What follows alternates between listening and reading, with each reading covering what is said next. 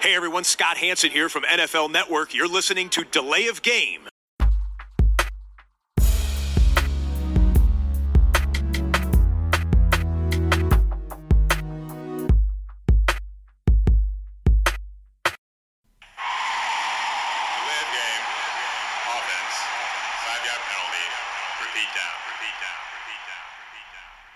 Hallo, liebe Footballfreunde. Wir sind erneut auf Sendung an diesem Dienstagabend. Hallo Christian.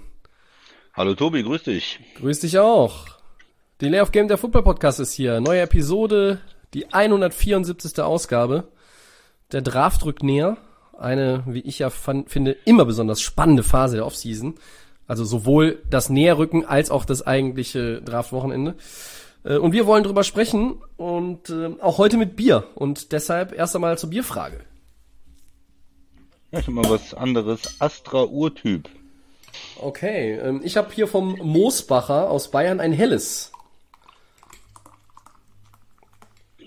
Die IPA sind ja äh, in der Regel unter einem halben Liter und mir war heute irgendwie auf jeden Fall erstmal zum Start nach so einem halben Liter hellen und deshalb nehmen wir das mal. Prost. Prost.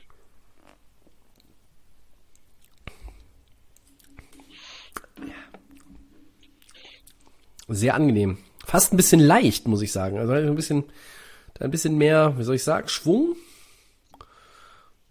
Geschmack kann man ja jetzt, ein helles ist jetzt, ne? Jetzt keine, keine Fruchtnote wie ein IPA, Offenbar, aber ähm, ja, nö, da- das klingt schon wieder so negativ, dann, als wenn ich es schlecht Okay. finden würde. Vielleicht habe ich auch zu wenig helle Biere in letzter Zeit getrunken. Aber heute.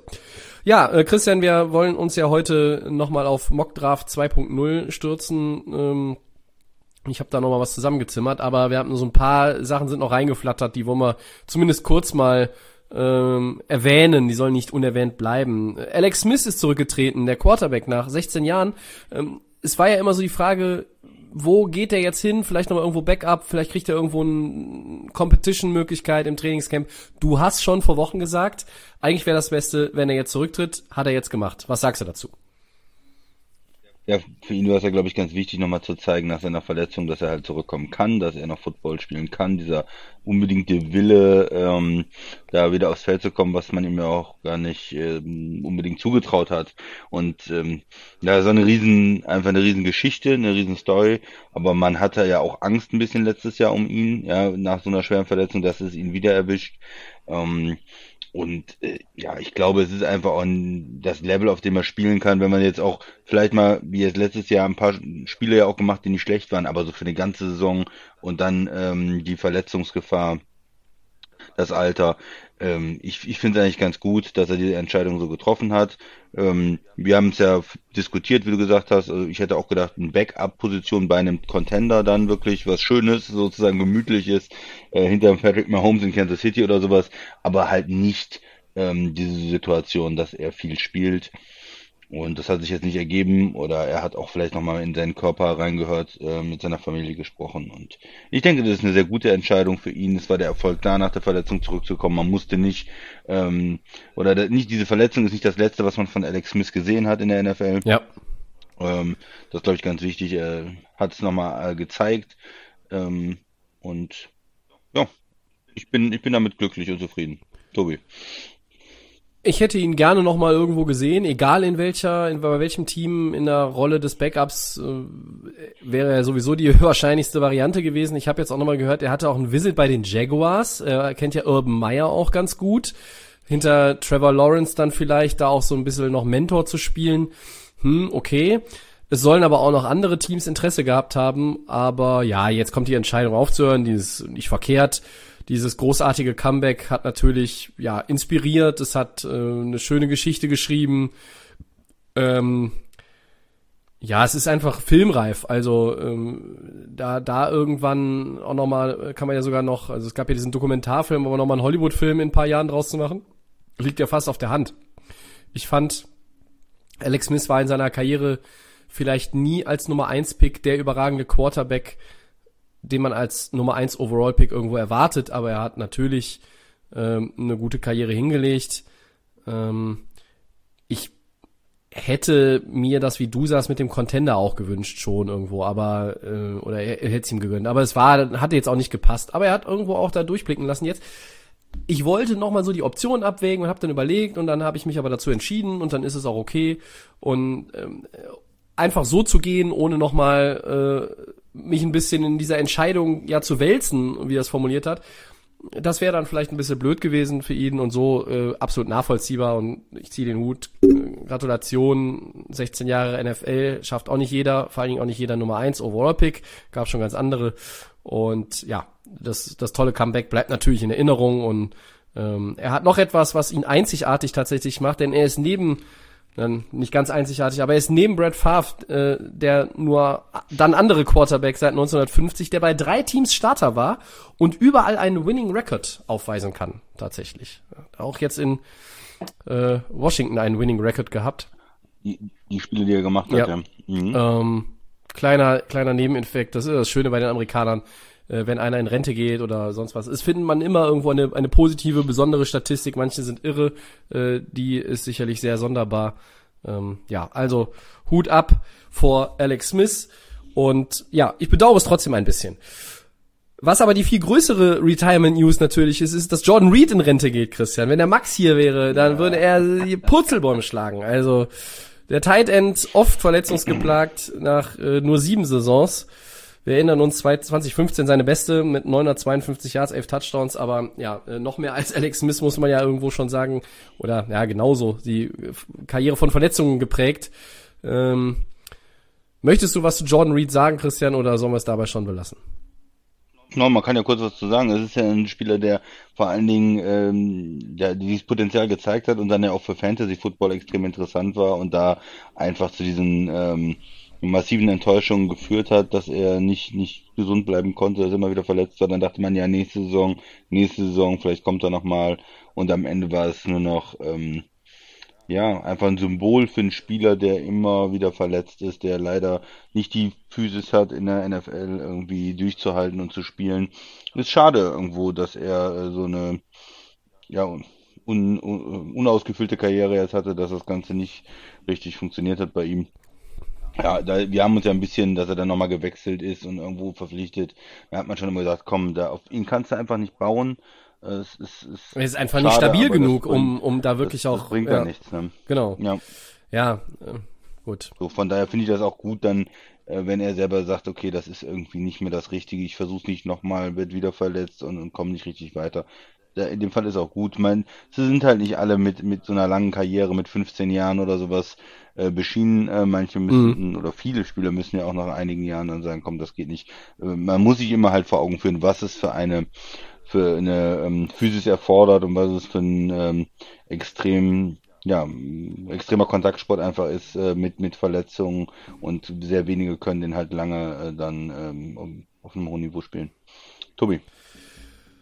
Ja, schön zusammengefasst. Dir, ja, John Reed jetzt nicht, brauchen wir kein, keine extra Headline hier draus machen. Also äh, es ist ja so ein bisschen, wir haben ja hier immer unsere unsere Spezies im Podcast und äh, die wir müssen neue finden. Es werden ja werden ja immer weniger. Unser Freund Christian Heckenberg hat uns schon verlassen in der NFL und nun auch und deshalb schließen wir diese ganze diesen ganzen Punkt in unserem Podcast mit einem letzten langgezogenen Jordan Reed.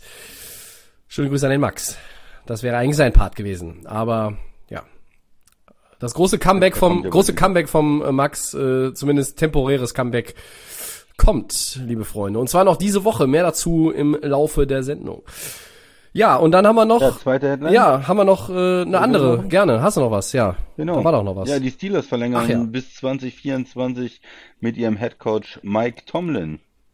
Ja, das ist äh, eigentlich ja muss man da gar nicht groß was zu sagen. Das ist ja ein fantastischer Coach, der gute Arbeit macht, kontinuierlich gute Arbeit macht. Wir haben das so oft auch schon in den letzten Monaten ähm, hier zur Sprache gebracht. Mike Tomlin war se- seine schlechtesten Jahre in Pittsburgh waren 8-8 Jahre. Wir wissen, und da jetzt kommt wieder, vielleicht ist unser neuer Running Gag, 8-8 gibt's ja jetzt nicht mehr, ne? Das ist ja jetzt dann 9-8 oder 8-9. Äh, also diese 500er Season ist erst einmal nicht mehr möglich. Ähm, ja, seit 2007 in, in, Pittsburgh 65 Prozent seiner Spiele gewonnen in der Regular Season. Das ist ein außergewöhnlich guter Wert. Äh, ich glaube, da kommt Belichick drüber von den aktiven Coaches und dann nicht mehr allzu viele.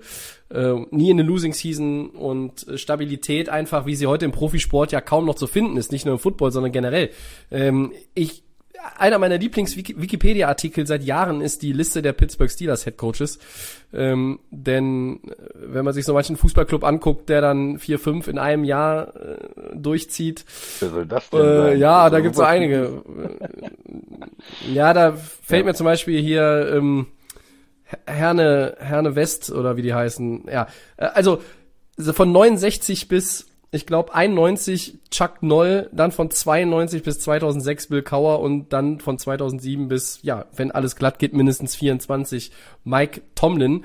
Wenn er diesen Vertrag erfüllt, dann reden wir hier über ähm, 55 Jahre Steelers Football, den dann drei Headcoaches geprägt haben. Das ist einfach sagenhaft gut und das ist einzigartig. Ich find's toll. Ich freue mich für ihn. Ja, es ist äh, eine, eine Organisation, die einfach ein bestimmtes Konzept hat und das verfolgt. Das ist ihr Stil. Sie wollen langfristig mit den Trainern zusammenarbeiten. Die suchen die sich ganz genau aus und äh, bleiben dann dabei, auch wenn es mal ru rumpelt. Äh, es ist ja nie richtig schlecht gewesen, du hast es gesagt, aber es gab ja schon noch mal die eine oder andere bittere, bittere Niederlage oder Diskussion in der Organisation mit Spielern, mit dem Quarterback. Ähm, ich sehe ihn auch positiv äh, in der, in der Saison äh, positiv insgesamt als guten Coach. Ähm, wie auch andere gute Coaches ist er nicht perfekt für mich, weil er einige Playoff-Spiele auch verloren hat, zum Teil mit Pittsburgh, äh, wo man ihm ein bisschen, ein bisschen mit zur Verantwortung auch ähm, ziehen musste. Okay, ja. Äh, ich erinnere da an Sachen gegen Jacksonville oder so. Ähm, aber insgesamt, ein- insgesamt ein guter Coach und ich bin gespannt, auch wie er jetzt diesen Wechsel bei dem Quarterback dann äh, auf der Quarterback-Position, das ist ja immer das Entscheidende, dann managt. Ähm, was, was ist die Idee der, der Organisation und wie kommen sie da weiter? Ein Jahr spielen wird er jetzt ja noch spielen, Big Ben, aber was, was kommt danach in Pittsburgh? Und das ist natürlich dann äh, interessant, wie er damit umgehen kann. Richtig, das heißt, er wird den Umbruch mit einläuten und mitgestalten und er soll den, soll den, soll den komplett, ja. positiv auch dann die, diese Wende da einleiten, die kommen wird und für mich beginnt sie eigentlich jetzt schon. Es ist eine, äh, Pittsburgh, wir haben ja halt viele Free Agents gehabt, auch einige jetzt in der Free Agency verloren. Äh, Big Ben kommt nochmal zurück, neue O-Line oder, oder natürlich auch neuer Center. Wir wissen, das Pouncy haben wir ja auch schon besprochen, ist nicht mehr da. Und dann hast du äh, einen, einen Quarterback, der in die Jahre gekommen ist, der aber auch nochmal die Motivation findet und, und sagt, ich tue mir das nochmal an, also rein vom Kopf her und natürlich auch körperlich und will nochmal mit Pittsburgh hier angreifen. Es hat sie aber keiner auf dem Zettel für einen Super Bowl Run. Also ich glaube auch nicht, dass sie die Saison vom, vom letzten Jahr vom, vom Record her wiederholen können, aber äh, Pittsburgh ist zumindest ein Team, was um die Playoffs spielt und vielleicht kommen sie auch in die Playoffs rein. Ähm, Chance dazu haben sie. Dafür ist der Kader halt einfach auch gut genug, um zu sagen, das ist möglich. Ähm, und danach wird, glaube ich, Big Ben seine Karriere beenden und dann äh, findet auch da der Umbruch statt. Insgesamt, glaube ich, hat er schon begonnen, so heimlich still und leise und vielleicht ist es für Pittsburgh mit Tomlin auch so nach dem Vorbild, wie Pete Carroll das in Seattle geschafft hat. Ähm, das Ende der Legion of Boom war nicht das Ende der Seattle Seahawks als, als Contender, sondern sie haben es ja geschafft, das im laufenden Betrieb da irgendwie umzumodeln. Und das sollte für Pittsburgh natürlich bei den Ansprüchen, die man da hat, die auch die Fanbase da hat, keine Frage, äh, das Ziel sein.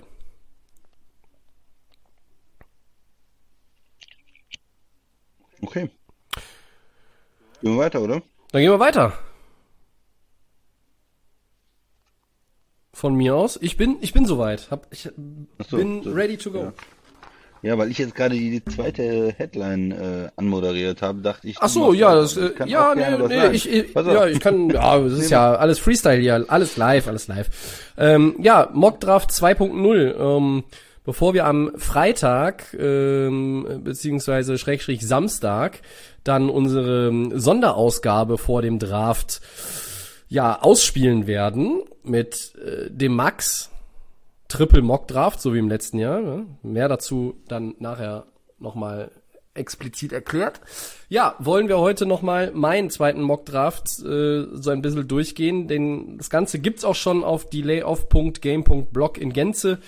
Ähm, wir gehen jetzt hier wie üblich eigentlich erstmal nur die Top 10 durch, weil das ist natürlich das Spannendste. Und ich habe auch nochmal festgestellt, naja, es ist auch keine brandheiße Erkenntnis, weil viele Möglichkeiten gibt's jedes Jahr, aber es ist dieses Jahr auch in den Top 10 relativ schwierig, weil da kann so viel durch einen Pick auch schon verschoben werden, wo du halt denkst, okay, dann schieben alle anderen Teams dahinter vielleicht ihre Pläne auch nochmal beiseite und überlegen neu und bleiben nicht vielleicht äh, starr auf Position 5 bei dem, was sie, was sie ursprünglich vorhatten, wenn an 3 und 4 was gemacht wird, was unvorhergesehen kommt. Also ganz interessant. Ähm, zehn Positionen, Top 10, die wollen wir gleich durchgehen. Ähm, Christian, äh, hast du eigentlich Zweifel an den ersten beiden Picks noch? Nein, also an dem ersten Pick habe ich eigentlich überhaupt keinen Zweifel. Mhm. Das ist für mich eine ganz klare Sache, 100 Prozent. Wäre ich total überrascht, wenn da irgendwas passiert. Bei den Jets, alles was man hört, äh, ist es äh, Zach Wilson dann. Aber da würde ich, da bin ich, würde ich nicht, ähm, nicht alles draufsetzen. Da bin ich vielleicht so bei 95 Prozent. Aber insgesamt Mhm. sind die ersten beiden Picks schon sehr sicher. Mhm. Nach allem, was man hört. Ja, ähm, auf der Eins habe ich bei den Jacksonville Jaguars wie, ich glaube, Alle. 100 von 100 Mock Die ganze Drafts. Trevor Lawrence, Quarterback Clemson.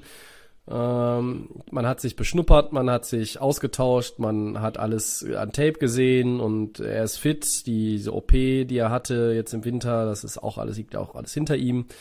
Ähm, also, das deutet alles in diese Richtung und es wird so kommen. Äh, alles andere wäre vielleicht die größte Draft-Überraschung der vergangenen, keine Ahnung, 15 Jahre. So lange gucke ich auf jeden Fall jetzt den Draft immer aufmerksam. Ähm, aber das wäre dann schon. Also vor 15 Jahren haben ja viele Leute gesagt, bis kurz vor dem Draft, Reggie Bush wird die Nummer eins und der geht nach Houston, der Running Back, und die Mhm. haben dann Das- Mario Williams gezogen. Das war eine Überraschung. Ja. Ähm, und seither ganz oben an der ersten Stelle, äh, jetzt abgesehen von Trades, Ja, wo nochmal Leute get- getradet wurden, ja, Baker Mayfield war auch eine Überraschung, aber War eine Überraschung. da war es zumindest so, kann ich mich Aber da dran war erinnern. auch so ein bisschen unklar vorher, ne? Da, Ja, stimmt, es stimmt, es war 100%. unklar. Ich hatte auch mit Sam Darnold da vielleicht gerechnet, aber es war ja so, dass es sich plötzlich ein Abend vor dem Draft hatte sich's ja so angebahnt und dann Mhm. äh, eine Stunde bevor es losging, haben wir hier gesessen, kann ich mich dran erinnern und dann war es so, äh, ja, äh, es wird tatsächlich so kommen. Krass, hätten wir gestern noch nicht gedacht. Ja, aber hier ist es Trevor Lawrence und ähm, an zwei die New York Jets, Zach Wilson, Quarterback BYU. Auch die Jets wollen spätestens jetzt nach dem Sam Darnold Trade ist klar, ähm, da will, soll ein Rookie installiert werden, ähm, ein Rookie Quarterback, der dann auch vom Start weg eigentlich das Ruder übernimmt. Der soll jetzt nicht hinter irgendjemandem noch lernen, da soll nicht irgendwie ein ja, nicht Draft-Bust, aber irgendwie eine Draft-Enttäuschung der Jets vergangener Tage nochmal irgendwie so ein bisschen den Platzhalter spielen, sondern das ist jetzt der neue Mann und das ist Zach Wilson und ich finde die Zahl vom Christian gut, 95 Prozent. Ich bin mir auch zu 95 Prozent sicher, dass es Zach Wilson ist. Es gibt andere Leute, die sagen äh, 99 Prozent, 99,5 Prozent wie bei Trevor Lawrence, aber ja, wer weiß. Also, ähm, wenn einer der ersten beiden Picks nicht so ist, wie alle erwarten, dann ist es natürlich, wenn der zweite. Also, da gebe ich dir vollkommen recht. Ja. Ja, und dazu vielleicht, ich, ich habe irgendwo bei den Jets noch weniger ein gutes Gefühl, wenn die einen Quarterback draften. Das ist für mich irgendwie, ich habe das Gefühl, ich- gar nicht so sehr äh, Zach Wilson, aber irgendwie die Kombination Jets draften Quarterback an zwei, habe ich direkt ein schlechtes Gefühl. Ich weiß nicht, wie es dir geht. Ich habe so ein Gefühl, das wird nicht. Ich weiß, was du meinst. Äh, das, das geht mir genauso. Einfach der, ja. der, der letzten Jahre. Und ich, ich vertraue Jacksonville mehr, dass das funktioniert. Und ich traue auch den 49ers mehr, dass das funktioniert. Und ich habe irgendwie das Gefühl, egal wen sie nehmen, das wird irgendwie am Ende falsch sein. Äh, ganz ja. komisch. Ganz, nicht, nicht ganz, äh, nicht ganz logisch, aber, und dass ich da, deshalb auch denke, ähm, Zach Wilson, hoffentlich funktioniert das für die Jets. Ich bin da ein bisschen skeptisch, aber, ähm, ja, das liegt mehr an der Organisation als an dem Quarterback, ehrlich Ja, gesagt. ich weiß, was du meinst. Wir- Organisation, ja. die schaffen es irgendwie, ähm, ihn, äh, ihn in so eine schlechte Situation zu bringen, weiß ich nicht, fünf Coaches äh, in den ersten drei Jahren und ähm, äh, machen es Spielern auch schwer. Vielleicht auch diese, immer noch diese Idee, da Sam, Sam Darnold, den ich eigentlich auch als, als Prospect, als Talent irgendwo geschätzt habe, hat, ja, hat überhaupt nicht funktioniert. Ja. Ich, ich sehe das genau wie Hast du. du so bei das habe ich auch, aber ich habe das bei, bei beiden New Yorker Teams seit Jahren und, und jedes Mal, wenn die am, in der ersten Draftrunde dran sind und ich mir das angucke, da mache ich schon fast die Augen zu oder, oder, oder halt mir die Ohren zu, denn du weißt halt irgendwie gar nicht, was die da jedes Mal für, ein- für ein Mist verzapfen mitunter. Ne? Also da gab's ähm, es war ja schön früher in der Radio City Music Hall, als es noch fest in New York war. Da waren ja dann auch immer Jets und Giants Fans in der Überzahl äh, und, und, und da wurde ja kräftig gebuht, ne? meistens. Ich kann mich an, an nur wenige Jahre mit Applaus erinnern. Und ähm, deshalb kann ich absolut nachvollziehen, was du damit meinst. Äh, dann stelle ich aber mal die Frage anders, Christian.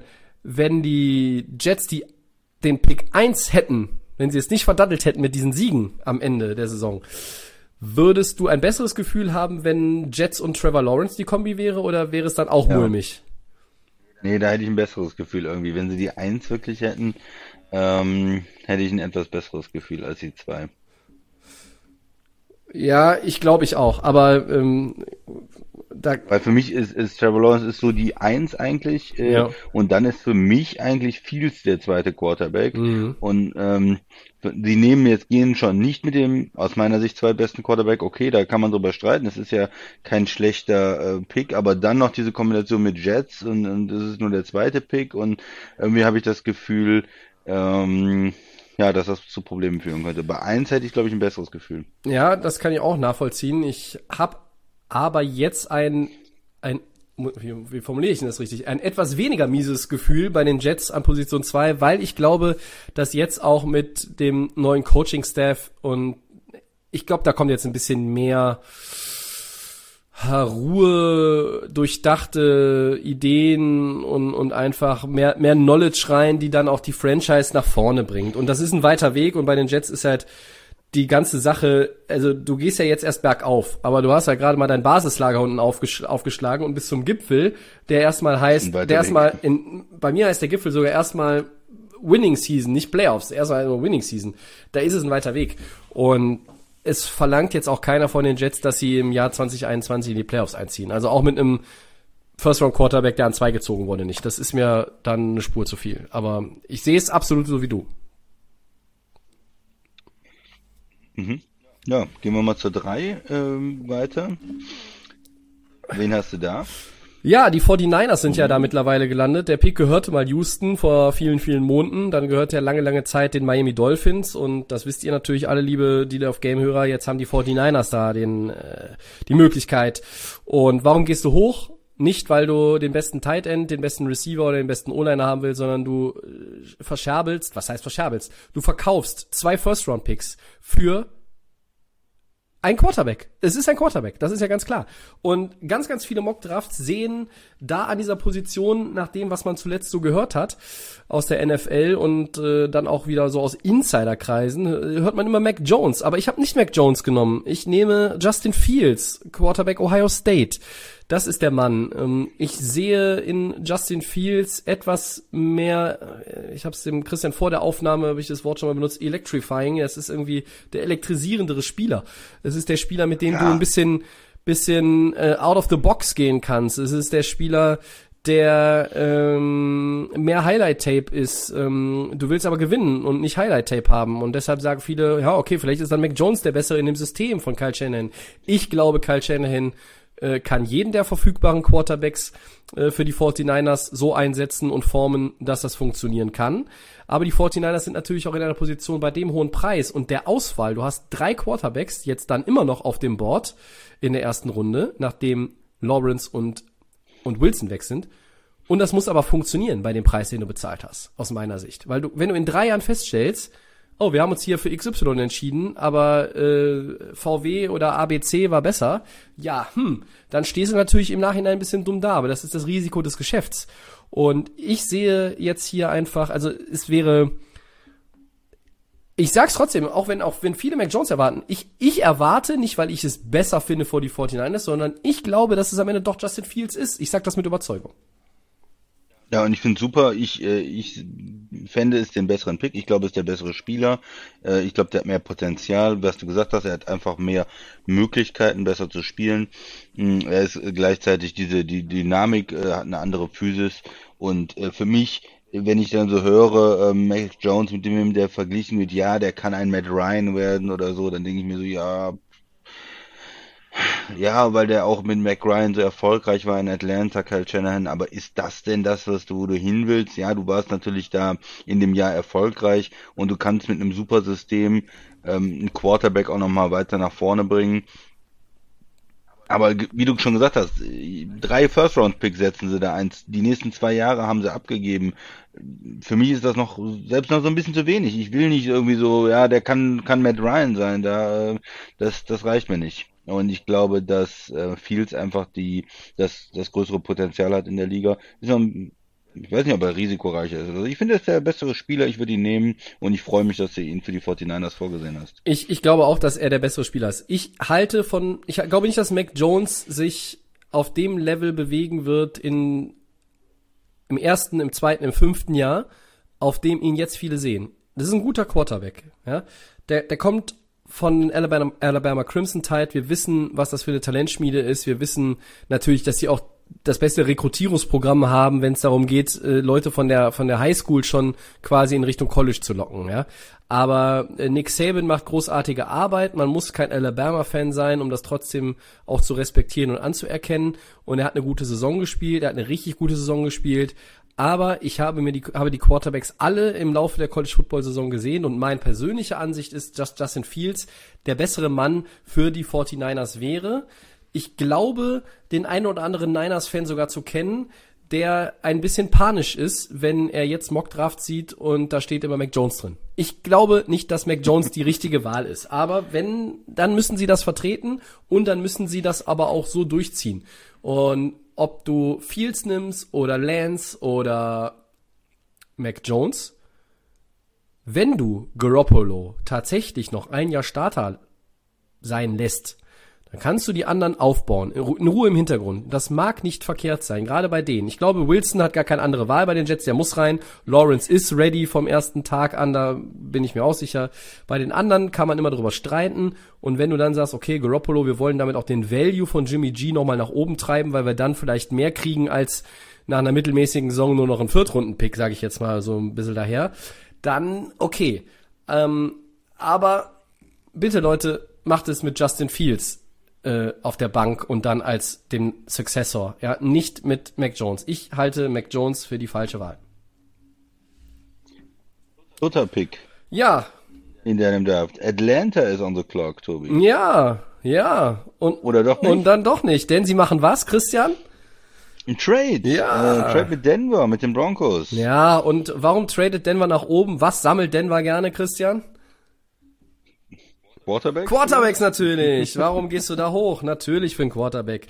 Und Atlanta, die, die an, an Position 4 hingehen könnten und sagen, hey, wir holen jetzt auch schon den Nachfolger für Matt Ryan, der sogar möglicherweise je nach Verlauf eher früher als später da das Zepter übernimmt. Hm, können wir machen. Aber wir nehmen nochmal den Telefonhörer ab und am Draftabend knallen uns die Broncos ein Angebot auf den Tisch. Da sagen wir, na Happy Birthday nehmen wir doch. Wir gehen nur fünf Spots runter. Wir spielen weiter mit Matt Ryan. Quarterback finden wir auch nächstes Jahr. Denn wir kriegen den First Rounder der Broncos im Jahr darauf oder in zwei Jahren den, was auch immer. Irgendwie so ein äh, Preisschild muss da natürlich da, da dran sein und würde auch da dran sein, meiner Meinung nach.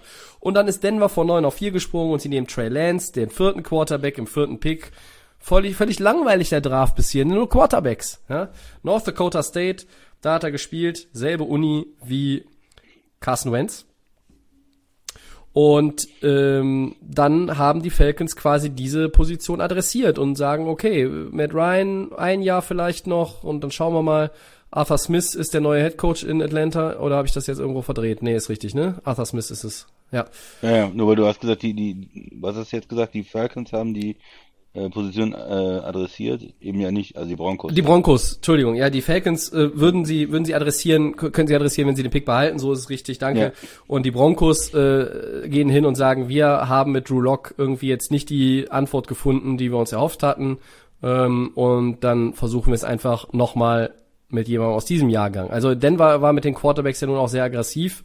Und für Atlanta bliebe natürlich einfach dieser Punkt, okay, äh, wenn sie selber den Pick behalten, oder wer weiß, an neun noch ein Quarterback da wäre, dann können sie es auch überlegen äh, zu tun, weil wir wissen, Matt Ryans Zeit läuft über kurz oder lang ab. So, jetzt habe ich das nochmal richtig einsortiert. Ähm, es gibt nur eine, weiß ich nicht, kleine Anzahl, zwei, drei Teams, denen ich zutraue, nochmal in die Top Ten reinzutraden. Und die Denver Broncos wären dann aber schon eins davon, oder? Siehst du es anders? Nö, also die, die Broncos wären natürlich ein Team, ein Team, das ja jetzt die letzten Jahre äh, immer den Quarterback sucht, seit Peyton Manning nicht mehr da ist, alles Mögliche versucht hat, äh, Trades, Free Agent Signings, äh, im Draft natürlich eine Menge äh, Kapital schon investiert hat, aber auch nie so ganz oben war, um an die absoluten Top ähm, Prospects sozusagen ranzukommen. Ja, das fehlt natürlich den, den Broncos und jetzt mit neun, da ist man ja schon ran äh, in der Top 10 und kann vielleicht da ähm, hochtraden und es ist nicht so teuer. Wir hatten jetzt gesehen, ja, was die 49ers gemacht haben und vor allen Dingen, was danach ähm, die Eagles äh, gemacht haben, dann nochmal mit Miami den Trade, also von 12 auf 6 war es ja, glaube ich, für einen First Rounder. Jetzt gehen wir hier von 9 auf 5. Ne, man kann, wie du, du hast ja auch schon gesagt, welches Jahr, nächstes Jahr, dieses Jahr, übernächstes Jahr, wie man dann die Picks hin und her schiebt, vielleicht auch mit, mit zusätzlichen Picks, da könnte man sich sicherlich einigen und es wäre für Denver eine Möglichkeit. Ich wollte nochmal auf Atlanta äh, Mhm. zurückkommen. Da ist halt die Frage, da gibt's diese zwei, zwei Überlegungen. Auf der einen Seite zu sagen, Quarterback, jawohl, jetzt sind wir mal oben drin, jetzt haben wir die Chance, jemanden zu nehmen. Auch wenn der ein Jahr oder zwei äh, sitzen muss, wir denken an die Zukunft, das ist unsere Chance. Das ist die eine Überlegung. Die andere Überlegung ist natürlich zu sagen, wir sind aber eigentlich noch mit Matt Ryan unterwegs. Wir sind ja noch mit ihm, wir haben gerade wieder seinen Vertrag umstrukturiert. Er, wir können ihn dieses Jahr gar nicht entlassen. Nächstes Jahr ist auch noch äh, teuer. Ähm, er ist, ähm, er spielt noch, äh, er ist noch ein Starter und wir haben jetzt hier einen neuen Coach und dem wollen wir eigentlich äh, die Möglichkeit geben, damit Matt Ryan noch was zu machen und nicht ihn da schon, ja, wa- was ist dann, wenn du, wenn du jetzt einen Rookie Quarterback holst und ihn spielst noch ein Jahr und dann hast du einen Wechsel, äh, sieht dann der Coach noch, äh, sag ich mal, wenn es bergauf geht, äh, wenn du ihn jetzt zwei Jahre da ein- sitzen lässt hinter Matt Ryan und dann im dritten Jahr ist jetzt so eine neue, eine neue Struktur in Atlanta bereit, dieses äh, langfristige Investment zu machen. Und ähm, deshalb könnte ich mir schon vorstellen, dass, äh, dass es vielleicht nicht passiert, dass sie nicht mit Quarterbacks gehen und der schlaue Move wäre dann zu sagen, okay, wir machen so ein Mittelding, wir nehmen jetzt aber auch nicht schon auf vier einen Receiver oder einen, einen Tight End oder einen Liner. Äh, wir gehen ein Stück weit runter und sammeln einen Pick für die Zukunft ein. Das heißt, wir haben jetzt dann jemanden, ähm, dem, wo wir investieren ins Team, der uns dieses Jahr schon helfen kann. Mhm. Matt Ryan auch hilft. Und gleichzeitig sammeln wir aber für nächstes Jahr oder für übernächstes Jahr vielleicht sogar einen Pick ein, ähm, so dass wir dann, äh, wenn wir in zwei Jahren eine Situation haben, entweder ist der Pick dann gut oder unser Pick ist gut oder wir können beide Picks zusammenpacken und dann äh, nochmal uns einen Quarterback holen. Mhm. Für mich macht das aus Atlanta-Sicht ähm, relativ viel, viel Sinn, auch so zu denken. Ist interessant, strategisch interessant, was sie machen. Mal gucken, ob sie da den Trade-Partner äh, finden. Es gehören ja dann immer zwei dazu. Ja. Ähm, aber es könnte durchaus sein. Ja, ich- habe mir das ein bisschen blöd aufgeschrieben auf meinem Zettel, deshalb war ich jetzt eben schon wieder bei den Quarterbacks der Falcons. Aber die werden aus dem Rennen äh, jetzt erst einmal raus für dieses Jahr eigentlich. Ähm, Dazu kommen wir dann auch gleich, wenn wir an Position 9 ähm, dann den Denver Pick Richtung Atlanta geschoben haben. Ähm, Position 5, Christian, ähm, ist jetzt, kann man diskutieren. Ich habe es so gelassen wie beim ersten Mal. Cincinnati Bengals neben Penay Sewell, Offensive Tackle Oregon. Die müssen Joe Burrow beschützen. Das haben wir ja auch thematisiert, der letztes Jahr dann einfach zu viel auf die Mütze gekriegt hat und auch dementsprechend auch deswegen ja äh, dann verletzt rausging und die Saison nicht beenden konnte. Ähm, äh, man kann hier über über Tight End Kyle Pitts nachdenken, man kann über einen Top Receiver nachdenken, aber ich- ich bleibe jetzt einfach mit meinem Pick dabei äh, und sage, die Cincinnati Bengals müssen da den besten O-Liner nehmen. Man kann auch argumentieren, vielleicht ist es Rashawn Slater. Ich bleibe bei Sewell. Ähm, wie siehst du es? Ja, ich, ich finde das korrekt, was du, was du gemacht hast. Äh, Es ist ja die, diese Debatte, äh, was ist mehr wer, wertvoller für ein Team? Ja? Was ist wichtiger für die Offense? Left Tackle? Äh, ein super Wide Receiver? Ähm, wie, wie soll man das bewerten? Und manche sagen, ja, dieses absolute Top-Talent auf äh, Wide Receiver ist noch wichtiger. Äh, ich komme vielleicht auch mit einem durchschnittlichen Tackle weiter. Ich persönlich bin, bin ein großer Fan von guten O-Lines. Äh, wenn der Quarterback viel Zeit hat, ähm, ich denke umgekehrt, es gibt auch viele Mannschaften, die Receiver später im Draft finden, die in der zweiten Runde, dritten Runde ähm, Leute finden, die sich gut entwickeln. Da kannst du auch ruhig mal mehrere Picks später investieren und äh, so diese absoluten Franchise-Left-Tackle, wo du viele Jahre was von hast, finde ich extrem wichtig. Und was bei mir hier in der Entscheidung eine Rolle spielen würde, wenn ich in Cincinnati äh, agiere, ich habe letztes Jahr einen Quarterback gezogen und den er war jetzt schon verletzt, der kommt von der Verletzung zurück, da will ich nichts anbrennen lassen. Das ist mir zu wichtig, auch um den Pick wirklich vom letzten Jahr ähm, nicht, ähm, ja, nicht, nicht, nicht irgendwie, dass er dann rauskommt, noch eine Verletzung hat und sich nicht richtig entwickelt oder so. Das wäre mir jetzt hier zu wichtig. Receiver, vielleicht kann man da auch jemanden in Free Agent finden. Ähm, Tackle ist für mich da für Cincinnati wichtiger. Ich bin bei Tackle. Ich finde es gut, was du gemacht hast. Danke. Ich, ich finde ähm, jetzt auch wieder den Ansatz, den ich, den ich hatte, das fällt mir gerade wieder ein, nämlich, dass die, dass die Entscheidung vielleicht anders ausfallen würde oder ich hätte es vielleicht auch anders aufgeschrieben im Mockdraft, wenn Joe Burrow nicht so viel auf die Mütze gekriegt hätte, wäre die O-Line schon ja. relativ gut und er hätte hinter einer, sagen wir mal, soliden O-Line gespielt dann okay. Ähm, kann ich hier überlegen, auch vielleicht den Receiver reinzuschmeißen, auch, auch, auch im Mockdraft irgendwie mit, mit mehr Überzeugung. Aber wenn ich sehe, ich habe noch diese Verletzungsszene vor Augen und das ja auch sehr, sehr viel, äh, ja, wie soll ich sagen, mit dem Ball äh, viel durch die Gegend gerannt und hat natürlich auch viele Quarterback-Sex bekommen, ähm, kassiert. Also da, äh, wie du schon sagst, O-Line, der Value eines Left Tackle, den du in der ersten Runde des Drafts in den Top 10 ziehst, über einem Receiver, der ist eigentlich, der ist eigentlich kaum, das ist eigentlich kaum eine Diskussion wert. Da ist immer der Left Tackle hat mehr Value oder oder der, ne, also wenn es ein wenn es dann auch ein Left Tackle ist und und der wirklich da auch auch da gut spielt, natürlich weißt du nicht, aber der, die Wahrscheinlichkeit ist da größer, äh, als dass du mit einem Receiver jemanden hast, der der über denselben Zeitraum die gleiche Wichtigkeit beweist und, ja, und, dann, und, und das äh, gleiche Level. Normalerweise sind die Karrieren auch ein bisschen länger, ne? In der Regel äh, schon. Ja, ja, ja. ja. Äh, Receiver ist natürlich auch ähm, so, dass es dann irgendwann in den 30ern normalerweise auch runtergeht und die Tackles können, äh, wenn sie die richtig guten Linemen dann auch ähm, oft äh, länger spielen. Glaube ich ein bisschen sicherer auch vom Pick. Also mhm. ich würde würde eher O-Line sagen. Ja. Aber ich, ich glaube für Cincinnati wenn es jetzt eine Kombination wäre, erste Runde Receiver, zweite Runde Tackle, wenn sie da einen anderen Plan haben, wäre es auch nicht schrecklich. Äh, das ist auch durchaus möglich, vielleicht denken sie da auch anders, äh, wollen ihm da den, den Partner geben, die äh, einen Receiver, mit dem man gut zusammenarbeiten kann, auf, auf, auf Jahre hinaus. Es ist keine schreckliche Idee, aber so, ähm, ja, ich, ich lehne so ein bisschen so äh, halt die 70-30 zu Tackle. Ich würde mich dafür entscheiden. Mm das Schöne für die Bengals ist ja, sie ziehen keinen Quarterback und sie sind das erste Team, was sich aus dem Nicht-Quarterback-Pool bedienen darf. Weil, weil selbst wenn dieser Trade, jetzt, ja. selbst wenn dieser Trade nicht stattfindet, also wenn Atlanta auf der 4 bleibt, äh, halte ich es auch für sehr wahrscheinlich oder zumindest, na, dann ist es vielleicht ein 50-50-Ding, ähm, ob's, ob's Pitts wird oder, oder ein Quarterback. Aber ähm, wenn Cincinnati scharf auf, auf O-Line-Verstärkung ist mit dem Pick Nummer 5, dann müssen sie sich eigentlich keine Sorgen machen. Ich glaube, ob es jetzt Slater für sie ist oder Sewell, die sind dann beide auf jeden Fall noch da.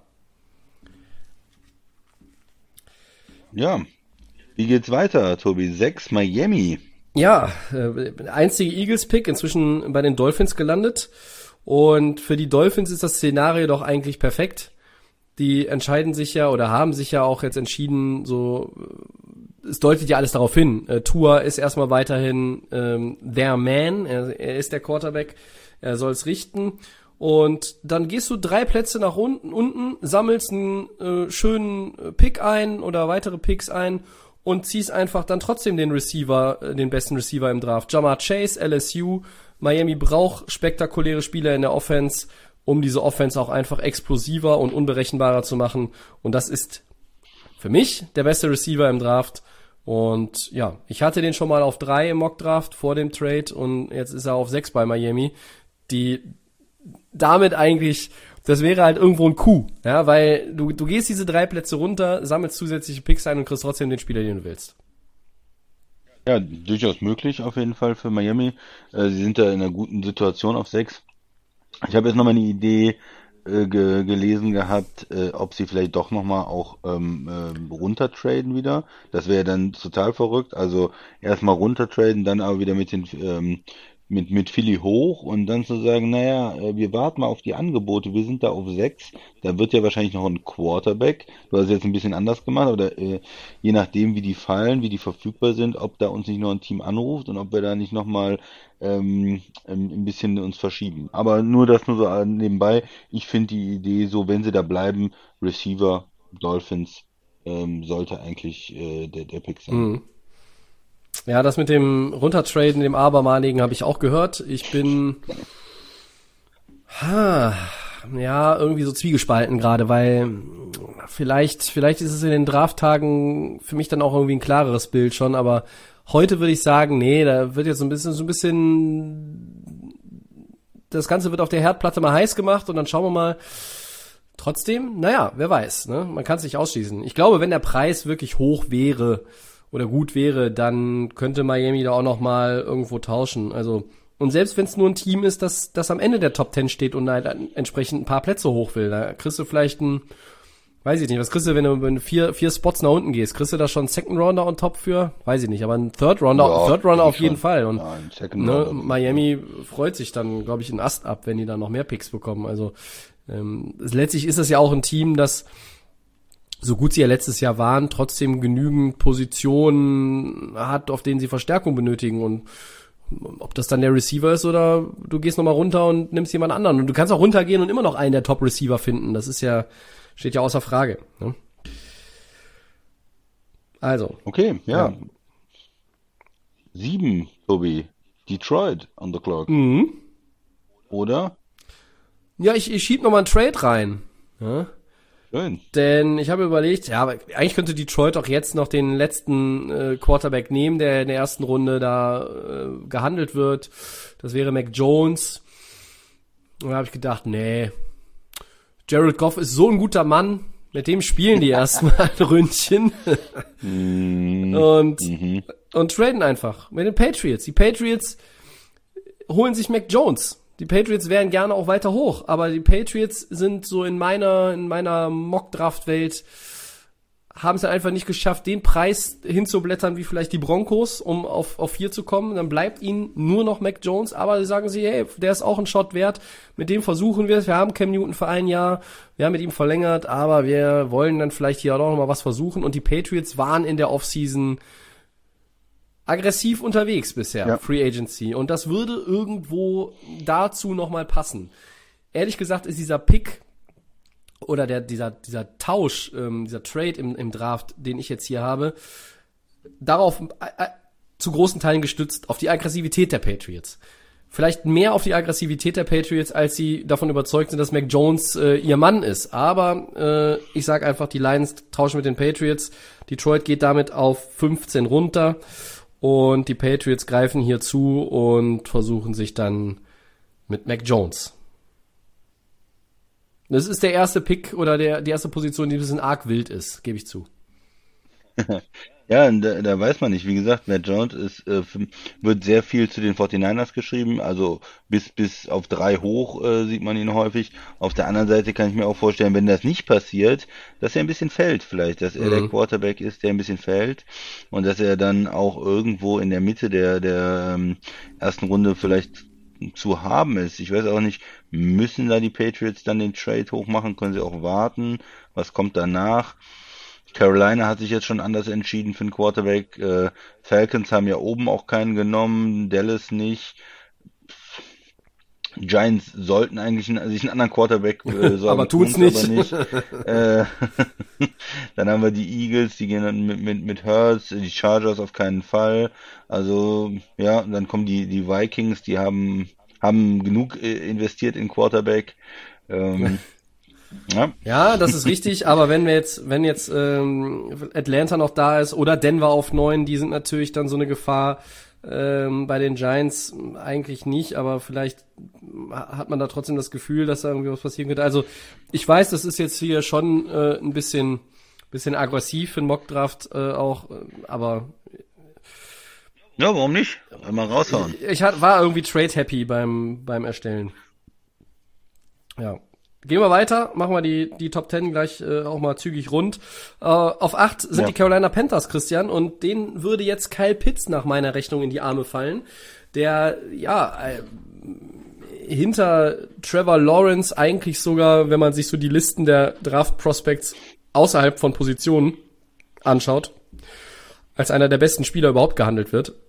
Ein wahnsinnig explosiver Tight End, äh, stark, äh, unfassbar sichere Hände, ähm, immer noch auch mit, mit Luft nach oben weiterhin. Ähm, aber das ist der mit Abstand beste Tight End in dem Draft und es ist ähm, sogar so, dass er irgendwo in diese Top 3 Receiver Phalanx da irgendwo reinbricht. Möglicherweise je nach Verlauf ist, wird er sogar vor einem dieser drei Top Receiver gezogen. Ähm, College in Florida und Carolina könnte da noch mal eine zusätzliche Waffe für die Offense holen. Dann hätte die würde die Offense aus meiner Sicht nicht so schlecht aussehen mit äh, Robbie Anderson auf äh, Receiver, Christian McCaffrey im Backfield und Sam Darnold als Quarterback. Ja, Quarterback ist, ist ein großes Fragezeichen dann, ob das so gut aussieht, aber äh, Tight End hätten sie dann auf jeden Fall ähm, sehr gut besetzt. Du hast es richtig gesagt, es ist einer der Top-Playmaker mhm. ja, im Draft, wenn man jetzt nicht so genau hinguckt, Tight End oder Receiver. Er spielt ja auch viel ähm, äh, wie ein Receiver sozusagen, aber hat zusätzlich noch die Möglichkeit äh, zu blocken. Er ist ähm, im Blocking nach allem, was ich so gesehen und gehört habe, jetzt äh, kein Gronk, äh, ist nicht so der absolut gute Blocker, aber er ist okay und äh, man kann mit ihm diese Mismatches ähm, bekommen, ja, indem man ihn als Tight End aufstellt, indem er ein bisschen auch äh, blocken kann, äh, die Physik hat und dann muss der Gegner eventuell einen Safety äh, gegen ihn stellen oder einen Linebacker und dann ist er einfach weg. Ja. wenn er dann, wenn es dann ins Passing Game geht, dann kann er da dominieren und ja, warum nicht? für Carolina. Also ich denke, er wird auf jeden Fall in den Top 10 gehen. Man ist so ein bisschen immer ähm, finde das ein bisschen komisch, ja. Tight End ist in den letzten Jahren, sind ja nicht so viele Leute, die, die hochgedraftet werden. Dann hat man auch die ähm, vielleicht negativen Erfahrungen gemacht, wo es nicht immer so gelaufen ist. Eric Ebron, um mal ja. einen äh, zu nennen. Aber vielleicht ist es auch falsch. Vielleicht muss man auch wieder jeden Draft neu bewerten und sagen, man hat hier ein absolutes Top-Talent und warum nicht, ja. Ich glaube, Kyle Pitts ist der beste Tight End seit fünf, sechs, sieben Jahren, vielleicht sogar länger. Also der ist es wert und ich, also schieben wir mal die ganzen Trades beiseite oder die beiden Trades, die ich jetzt hatte in den Top 10. Wenn alle an der Position bleiben, auf der sie jetzt stehen, ist Pitts an 8, glaube ich, nicht mehr da. Weil, also Detroit wäre, wenn die, wenn die Siebter bleiben, die haben Hawkinson. Ich glaube nicht, dass die den noch dazu packen. Die haben andere, die haben andere Nöte. Die haben andere Nöte. Ja. Ähm, Cincinnati könnte, könnte über ihn nachdenken, ja. keine Frage. Ähm, Miami hat ja hier, äh, wie heißt der Kollege noch, Gesicki, äh, deshalb glaube ich nicht, dass, dass die ihn ziehen, aber Atlanta an vier wäre natürlich äh, auch happy, ihn noch zu einer wirklich, ja, vom, von den Namen her top besetzten Offense dazu zu packen. Äh, wir wissen über Julio Jones und, und Ridley natürlich Bescheid, wir, Matt Ryan, ähm, ja, hat vielleicht seinen größten Teil seiner Karriere hinter sich, aber kann ja den Ball immer noch werfen. Also Pitts ist sehr, sehr interessant. Hängt auch ein bisschen davon ab, ob noch Trades passieren in den Top 10 und, und wie viele Quarterbacks da noch schon weg sind. Ähm, aber Carolina sollte meiner Meinung nach, wenn er noch da ist, hier zugreifen. Bin hast auf 9, Tobi.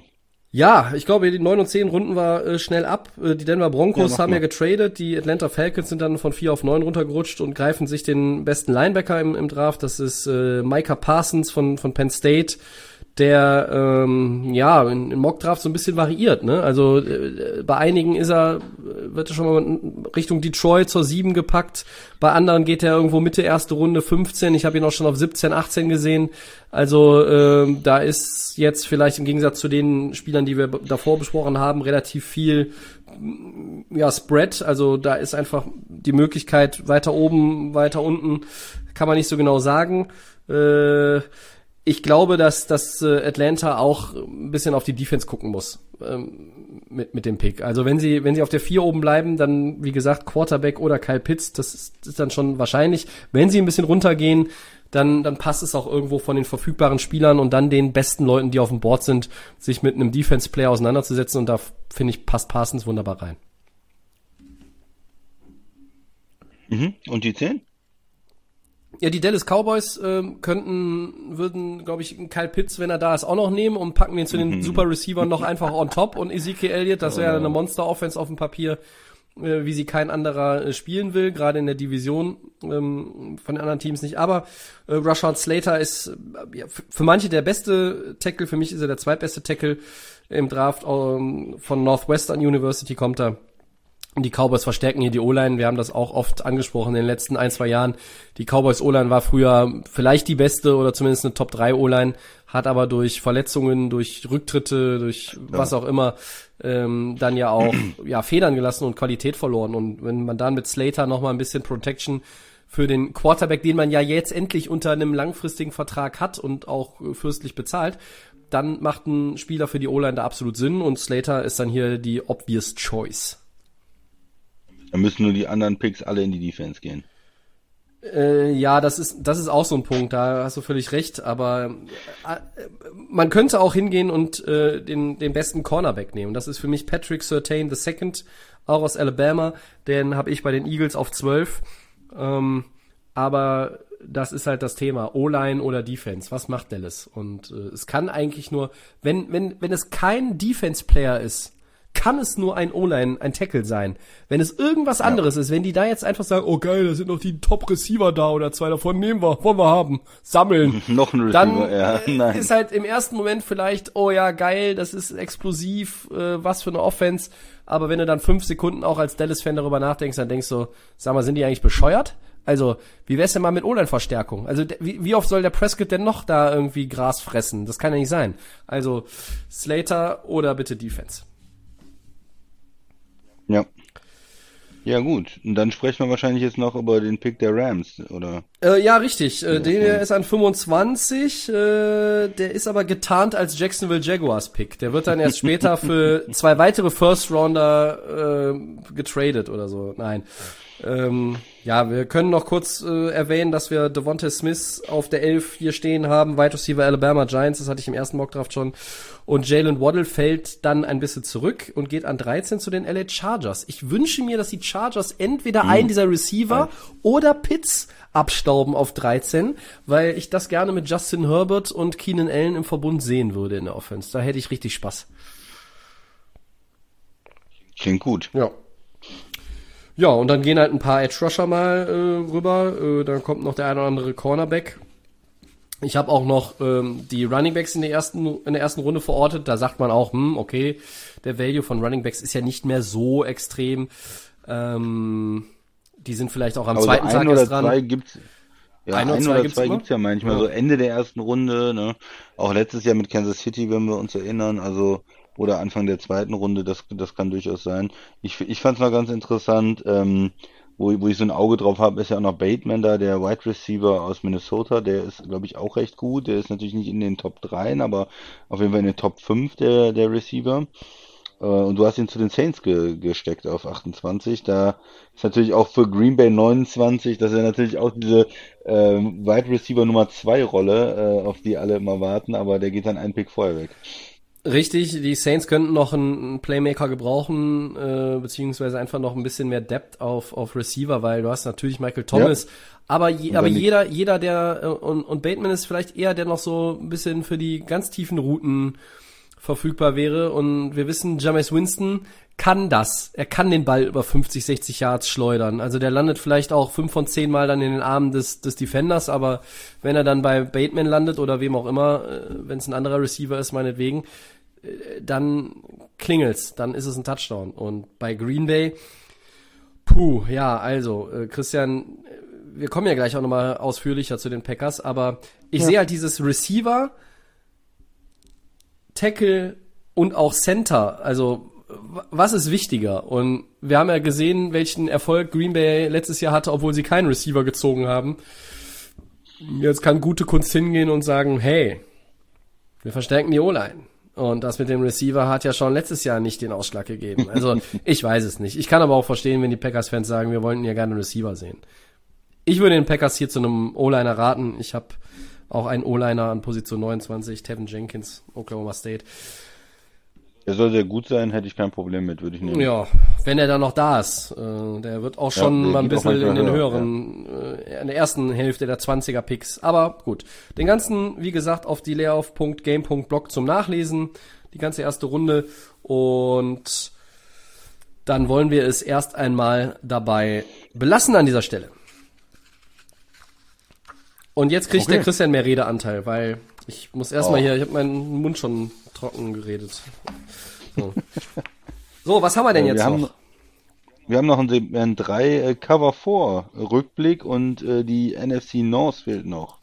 So ist es. Last but not least, das ist dann Teil 8 von 8. Dann ist äh, ja jede Division einmal durchgekaut.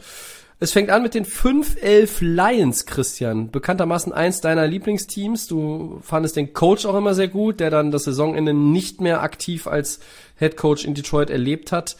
Was fällt dir so zum äh, Team aus Detroit ein im Rückblick auf die letzte Saison und natürlich auch schon so ein bisschen nach vorne geschaut? Ja, die sind jetzt erstmal ähm, relativ weit unten, äh, die Lions, muss man sagen. Da muss man ja auch nicht, nicht irgendwie nachtreten, aber es ist, äh, der, der Coach äh, Matt Patricia war ja überhaupt nicht erfolgreich äh, bei den Lions, konnte da nichts bewegen, muss man ehrlich sagen.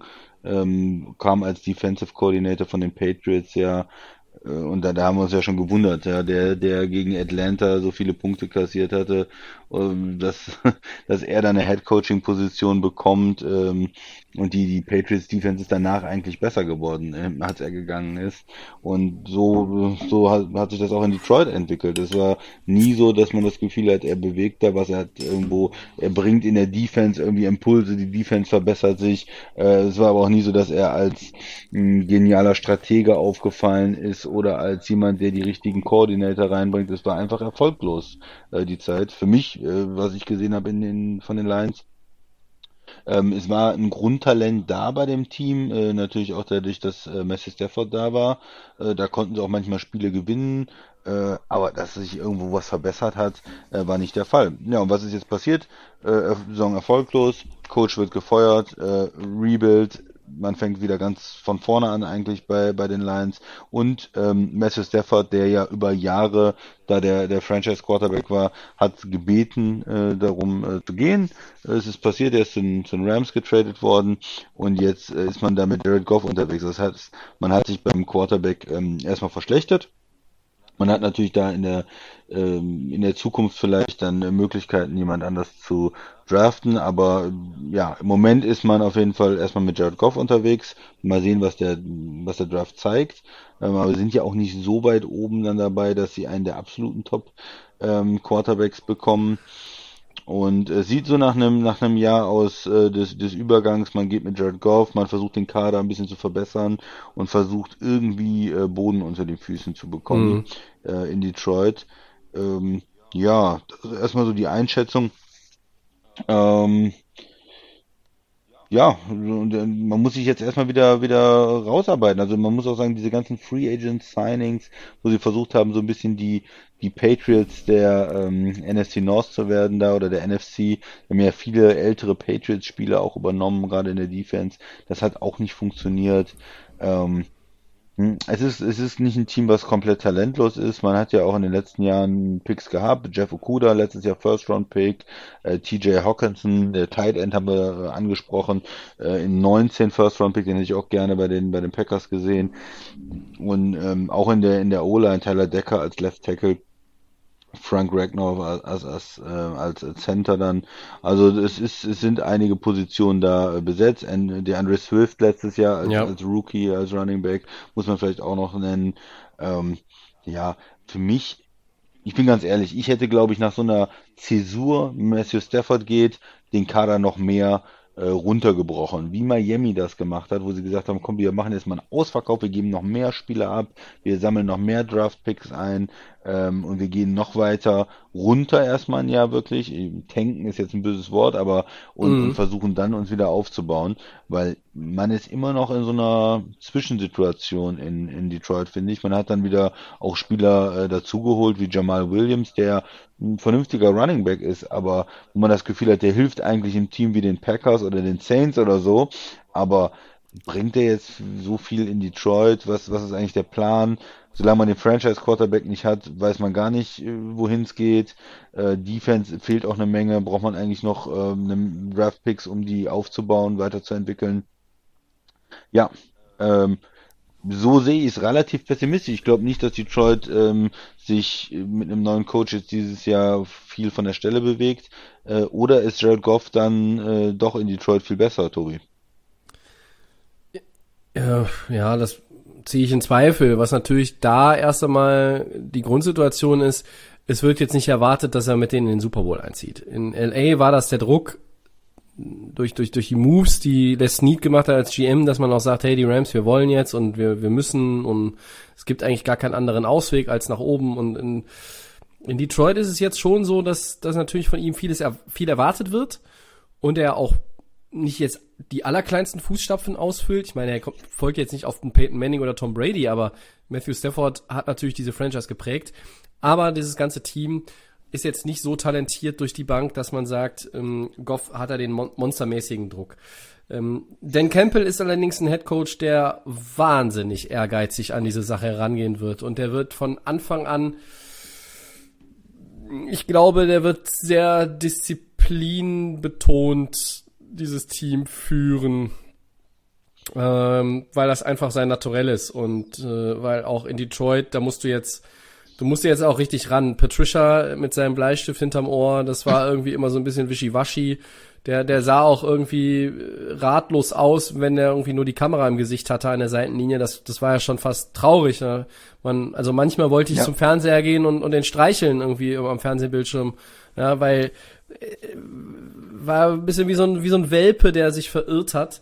Und naja, jetzt ist Patricia weg und, und, und Campbell findet eine Situation vor, wie du schon sagst, boah, ja, die ist jetzt auch nicht beneidenswert. Ähm, ich sehe das Backfield ja sogar noch ganz gut mit Swift, Williams und dazu noch Carrion Johnson, falls er mal nicht verletzt ist.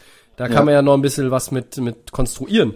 Ähm, was ist denn auf Receiver los, um in der Offense zu gucken? Äh, da holst du dir Tyrell Williams, der bei den Raiders ja. nichts gebracht hat und dann auch, glaube ich, was war er, verletzt oder war Opt-out? Eins von beiden, der war auf jeden Fall 2020 nicht auf dem Schirm. So, ähm, Brashard Perryman, um Gottes Willen. Khalif Raymond, na gute Nacht, Marie. Das ist doch alles Murks. Da ist nichts. Wo soll Goff den Ball denn hinwerfen? Ja. Zu Hawkinson? Ja. Ist Hawkinson sein Nummer 1 Target? Ja, bitteschön. Aber ja. ähm, da müssen die Lions auch anfangen zu laufen. Letztes Jahr konnten sie nicht laufen. Ja, da waren sie das drittschlechteste Team, äh, wenn es darum geht, wie viele Rush Yards pro Partie sie machen. Und die Defense, von der will ich ja gar nicht erst anfangen. Der Gegner macht 6,3 Yards pro Play gegen die Lions in 2020. Das ist äh, natürlich der letzte Platz. Das ist eine Katastrophe gewesen. So. Und, und in der Defense holen die Michael Brockers, ja. Der bringt Erfahrung mit. Der bringt eine gewisse Klasse mit von den Rams. Aber der ist auch nicht mehr der Jüngste, ja. Dann hast du einen Jamie Collins auf Linebacker. Das ist halt auch so, ne? Das ist dieses, was du sagtest. Äh, wir versuchen ja, hier New England zu kopieren. Trey Flowers haben sie Trey auch. Trey Flowers läuft da rum. Also ja. Veteranen, oh. die, die, äh, die ihre besser in, in New England gespielt haben. Ne? Und da ist halt die Frage, was, was ist da die, die Idee, auch so einen Michael Brockers dann zu holen? Ja, der bringt dich ein Stückchen äh, weiter, aber äh, ja, das macht ja nicht den Unterschied zwischen einem Playoff-Team und einem äh, Team, was nein. jetzt sechs Siege hat. Ne? Nein, nein. Also ich bin, bin auch, genau wie du, da jetzt nicht mit der Erwartung, dass Detroit das Ruder rumreißt. Also für die ist, glaube ich, 5-11, jetzt muss man es ja wie rechnen wir es jetzt? Rechnen wir es auf 5,12 oder auf 6,11? Egal, aber das ist so ungefähr der Bereich, in dem sie sich bewegen, in meinen Augen. Die Division ist hart. Die haben letztes Jahr noch einen ordentlichen Start gehabt mit 3-3, danach ging es rapide bergab. Und ähm, ja, die Team Needs, Receiver, haben wir gerade schon angesprochen, aber auch O-Line rechte Seite. Also ich, ich sehe jetzt, ja. sehe jetzt auf, auf Right Guard mit Logan Stenberg oder äh, Tyrell Crosby oder der wunderbare ähm, Halapuvaati Vaitai habe den Namen nicht geübt, habe den mhm. einfach so vorgelesen, hat sogar geklappt. Glückwunsch, Tobi, an dich selber. Ähm, das ist jetzt alles nicht so mega geil, aber äh, trotzdem, du kannst auch in die D-Line investieren, du kannst auf Safety was machen und äh, ja, ich weiß nicht. Also wenn tatsächlich dir jemand auch anbietet, Pick Nummer 7 und du gehst ein bisschen runter, zugreifen. Pick sammeln, du musst langfristig denken. Ja, ja, und wie, wie gesagt, die Frage, ob man da nicht auch den einen oder anderen Veteran hätte abgeben können, vielleicht macht man das auch irgendwann noch. Und äh, ja, eigentlich wäre doch die Idee, ähm, sogar möglichst einen hohen Pick zu bekommen im nächsten Draft, um dann was zu tun. Ne? Also da auch ein, ähm, ja, vielleicht ist auch der Plan. Vielleicht ist auch die Idee einfach, dass Goff nicht so gut sein wird und dass der, der hohe Pick schon kommt, dass er vielleicht doch nur drei Siege holen, ja. Also als ein Punkt noch, also er mag ja nun die Erwartungen nicht erfüllt haben, zumindest nicht kontinuierlich, aber Jared Goff ist ein guter Typ. Einfach als Typ. Und, und ja, dass der jetzt da, dass der jetzt da hinhält, hinhalten muss und, und da jetzt den Starter gibt für, für ein Team, das dann am Ende der Saison irgendwo in die Top 5 will und mehr oder weniger die Saison laufen lässt, das finde ich, hat er auch nicht verdient. Also, hm, ist natürlich eine komplizierte Geschichte, ne, weil wenn, wenn Goff funktioniert in Detroit und, und das, die Defense sich verbessert, ja, dann kannst du wieder 5, 6 Siege holen. Aber dann hast du wieder nicht diesen Top 5 Pick. Und, und das ist es ja, was du sagst, worum es geht. Und hm, also zweischneidiges Schwert. Ich bin äh, sehr gespannt, wie Detroit das Ganze handelt und wie sie sich dann auch präsentieren. Also, äh, wie gesagt, tanken tut ja keiner so von Anfang an und sagt, wir spülen das Ganze schon direkt Nein. den Klo runter. Aber es könnte natürlich schon sein, dass sie irgendwie frühzeitig erkennen, hm, vielleicht sollten wir so ein bisschen in der Hand bleiben für den, für den Topic. Es wäre, glaube ich, insgesamt für Detroit langfristig besser. Ähm, also dass eine, eine, eine gute Saison kann, kann langfristig schlechter sein als eine schlechte Saison. So komisch das, äh, ja. Das klingt Aber für mich überhaupt nicht komisch. Trotzdem, auch, auch wenn es eine, ja. ja, eine gute Saison wird, glaube ich trotzdem nicht, dass sie in die Playoffs kommen. Nö, da. Gut ist für sie dann. Äh, das schließe ich nicht, auch aus. Nicht Playoffs. Das, ja, das schließe ich auch aus. Ja, dann gehen wir zu den Vikings, Christian. Die sind ja, ja. 7-9 gewesen im letzten Jahr und wir haben ja auch mhm. immer aufmerksame Vikings-Fans, die uns zuhören. Und mhm. was kannst du denen denn äh, berichten? Die Saison haben sie selber gesehen, aber natürlich, welchen Mut kannst du ihnen machen für die neue Saison? Aber wir wollen auch noch mal ein Stück zurückblicken. Ähm, bis zur Bye Week war das natürlich sensationell schlecht mit 1-5 der Saisonstart. Das war ja äh, war ja unmenschlich äh, katastrophal beinahe. Und dann wurde es etwas besser, aber Playoffs waren da schon außer Reichweite. Wir wissen, die Vikings können gut laufen. Wir wissen auch, die Vikings lassen viele Punkte zu. Und wir wissen, die Vikings hatten einen guten Rookie-Wide Receiver mit Justin Jefferson. Ähm, was kannst du zu den Vikings in der Nachbetrachtung noch ergänzen und wie siehst du die Vikings mit Blick auf die neue Saison? Ja, die hatten natürlich auch einen äh, schweren Schedule am Anfang der Saison und sind da direkt, ich kann mich erinnern, auch Kansas City war dabei ja. und so, direkt so ein bisschen auf den falschen Weg gekommen. Und ähm, dann, dann ist es natürlich schwer. Aber ich glaube, der, der Hauptpunkt war natürlich die schlechte Defense bei den Vikings. Und Mike Zimmer ist ja äh, ein Defensive Coordinator und die Vikings haben ja die letzten Jahre auch immer gelebt von ihrer Defense, von ihrer ähm, Komplexität, von ihren äh, Blitzes, von den Linebackern, äh, von, von insgesamt einer, in allen Ebenen, Line, Pass Rusher, Linebacker, Safety, äh, sehr gut besetzten Defense ähm, mit einem guten, äh, guten Coach dazu, äh, der daraus noch mehr gemacht hat. Und das war eigentlich letztes Jahr nicht. Und er war ja auch äh, richtig frustriert. Ne? Er hat ja auch irgendwann Weihnachten gesagt, das war die schlechte, die schlechteste Defense, die ich je gecoacht habe. Und da merkt man ja schon äh, auch die Frustration. Ähm, die Vikings hatten ja vor letzter Saison äh, da diese Wechsel auf Corner gemacht, haben da junge Leute reingebracht, junge Draftpicks äh, Veteranen entlassen, die auch das vor das Jahr schlecht gespielt haben, das muss man auch sagen. Mhm. Aber diese ganzen Wechsel, äh, gerade in der Secondary, ähm, das hat halt Zeit gebraucht, äh, da die Leute ranzuführen und äh, war ein ähm, schwieriger Prozess letztes Jahr, muss man fairerweise sagen. Äh, da wird sich zeigen, äh, wie, ja, wie kann er die Defense verbessern. Ein, ein Punkt, den sie gemacht haben, ist Patrick Peterson geholt, ein Veteran für ihn, ein Corner, wo er dann vielleicht sagt, okay, der weiß, was er tut. Äh, da haben wir wieder eine Stütze in der Defense, auch wenn äh, Patrick Peterson nicht mehr so gut gespielt hat letztes Jahr, ja auch jetzt schon ein bisschen älter ist, aber das könnte vielleicht so ein Veteran sein, der jetzt nochmal ein gutes Jahr hat in Minnesota, wenn man es mal äh, positiv sieht. Man hat weiter die Linebacker mit Kendricks und Barr und ähm, äh, Hunter auch als als äh, Pass Rusher. Also da hat man zumindest noch äh, einiges an Talent und wird, denke ich mal, auch ähm, äh, in die Defense vielleicht nochmal weiter weiter investieren. Harrison Smith habe ich natürlich auch nicht genannt als Safety immer noch für mich äh, ein guter Mann, äh, auch wenn er auch mittlerweile ein bisschen älter geworden ist.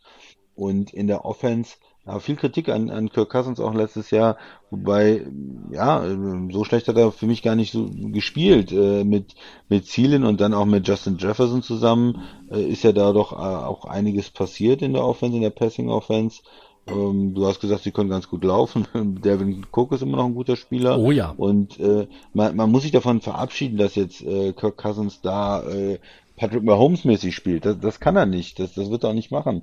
Ähm, aber man kann äh, mit einem guten äh, Laufspiel, wenn er vernünftige Protection kriegt und da seine Playmaker in der Offense hat, finde ich, dass die Offense ähm, ordentlich aussehen kann. Und äh, er hat ja auch davor das Jahr gesagt, er kann Playoff-Spiele äh, gewinnen, da in, äh, in Minnesota. Äh, schon drei Jahre, drei Jahre Ja, der, ja. der Touchdown-Pass da ähm, äh, in New Orleans. Ich weiß nicht, ob ich das jetzt gerade richtig gesagt habe, aber äh, du weißt, was ich meine. du weißt, worauf ich ja, er, er hat ja mehrere Ähm, Spiele auch in den Playoffs gewonnen. Das war ja, ne, also gute Leistungen hat er gezeigt, aber es mangelt auch bei ihm einfach an der Konstanz. Ja, man, manchmal hat man so Saisonphasen gehabt letztes Jahr, wo man halt das Gefühl hatte, da geht, da geht gar nichts wo die, die Fans auch ähm, unzufrieden werden und dann gab es auch wieder Spiele, wo, wo es besser lief.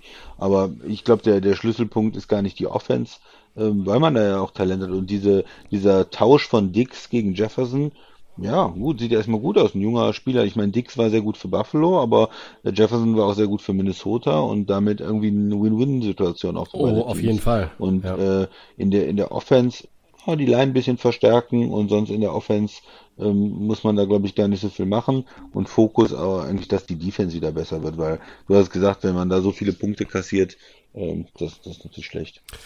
Ich würde vielleicht sogar noch einen Slot-Receiver als Ergänzung dritten, äh, ja. ganz gut finden. Ähm, ansonsten natürlich auch nochmal linke Seite der O-Line, aber Edge Rusher und äh, das sehe ich auch. Also wenn der wenn der Pick der der Vikings an 14 in der ersten Runde nicht nicht einer der besten Edge Rusher ist, die überhaupt im Draft sind, dann verstehe ich dann sage ich da schon in der Sekunde an dem Draftabend, ich verstehe den Draftabend nicht, weil da muss Minnesota auf jeden Fall was machen und das ist jetzt die perfekte Gelegenheit. Ähm, Es gibt in der Defense, du hast ja einige schon angesprochen, gibt's gute, gute Leute. Man hat mit Patrick Peterson nochmal eine Edition, die natürlich Erfahrung in erster Linie mitbringt Äh, und auch immer noch eine gewisse Klasse, auch wenn es nicht mehr die von, von früheren Zeiten ist. Aber so. Äh, Minnesota ist erst einmal besser aufgestellt, deutlich besser aufgestellt als Detroit, da sind wir uns einig. Ähm, das ist ja fast schon eine Farce, wenn man sich überlegt, wie die, wie die Kader ausgesehen haben in 2020, dass er nur zwei Siege die beiden getrennt hat. Es fühlt sich eigentlich nach viel mehr an. Und eigentlich hätte Minnesota auch in dieser Division die zwei sein sollen, sie waren nur die drei. Ähm, sie können um die Playoffs mitmischen, glaube ich, im, im neuen Jahr. Aber dazu müssen sie jetzt auch gut draften, finde ich. Und die, die Picks müssen dann auch was beitragen. Das dürften dann auch nicht unbedingt die Mitläufer sein. Weil gerade wenn du jetzt einen Edge Rusher holst, dann willst du auch Produ Produktion von dem haben. Du willst von dem, willst von dem Kontinuität haben und, und dann, dann einfach was Messbares, dass du auch, ja, creating havoc, äh, heißt es so schön. Äh, die andere O-Line da so ein bisschen zittert. Ja. Ja, und du, du hast gesagt, O-Line, äh, linke Seite. Ich, ich weiß noch nicht genau, was ihr Plan ist äh, für ähm, Cleveland, den äh, ja, Spieler, den sie in der zweiten Runde letztes Jahr gedraftet haben. Ich hatte ihn eigentlich eher so als Right Tackle gesehen, der, der vielleicht sich dann auch nochmal entwickeln kann. Ähm, ob, ob, ja, wie so, sag ich mal, in, innerhalb ähm, der Line umgestellt wird, wer, wer wo spielt. Ich meine, Bradbury als Center ist, glaube ich, gesetzt und da muss man mal gucken, was, wen kann man noch reinbringen im Draft und, und was sind dann die besten fünf? Welche fünf funktionieren am besten? Ne? Richtig. Aber insgesamt muss man festhalten, die Vikings haben in den letzten Jahren eigentlich gut gedraftet. Äh, und der eine oder andere hat vielleicht auch noch ein bisschen Luft nach oben und, und ruft das jetzt dann im zweiten beziehungsweise dritten Jahr auch nochmal mehr ab. Ich glaube, Minnesota ist auf einem guten Weg. Äh, ja, vielleicht hängt es am Ende doch einzig und allein an dem Spieler, der den Ball von Bradbury bekommt. Aber das ist Aber reine Spekulation, Peter. Ja, für mich vor der Saison, ich glaube, die, die kommen zurück, die Vikings, die werden ein besseres Jahr spielen als letztes Jahr. Ähm, und für mich das zweitbeste Team der Division. Ja. Und ich glaube, sie können Richtung Playoffs gucken. Da gehe ich mit, habe ich auch schon, auch schon gesagt. Ja, äh, Mhm. dann schauen wir auch auf die 8-8 Bears und da ist mir dann im Nachhinein nochmal aufgefallen, Christian, die waren ja in den Playoffs. Warum, warum waren die eigentlich in den Playoffs? Das ist verwirrend, aber äh, richtig, die waren irgendwie in den, äh, in den Playoffs, ja. Haben dann gegen die Saints verloren in der Wildcard-Round, wenn ich das richtig im Kopf habe.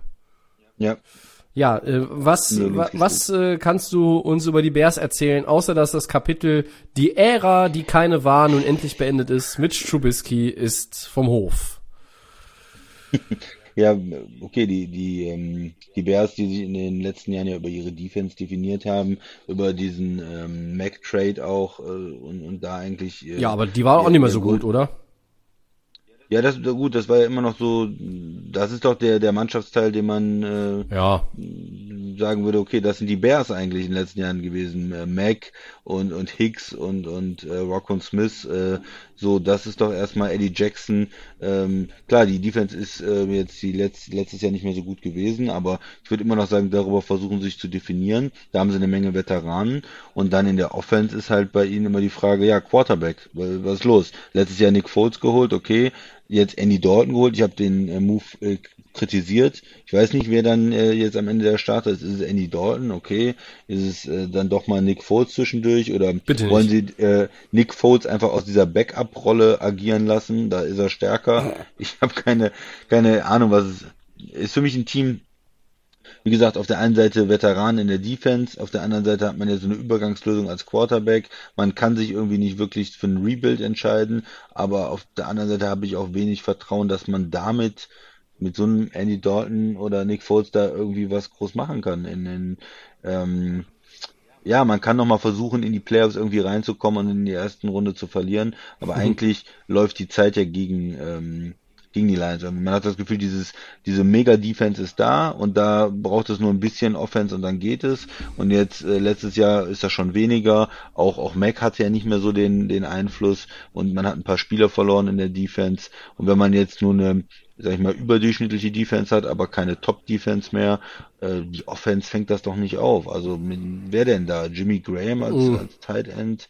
Äh, ja, und klar, Allen Robinson hat man da irgendwie festgenagelt, der muss weiter das spielen. Okay, ähm, hätte ich ja vielleicht gerne nochmal irgendwie woanders gesehen. Ja, ich ja. auch, ja. ja. Sonst. Ja, ja. Das, das, das, große Problem bei Chicago ist, ist ja nicht nur Quarterback, es ist ja die Offense generell und äh, so bleibt es auch. Über die Defense muss man nicht viel sagen. Die, die ist gut, die ist gut besetzt.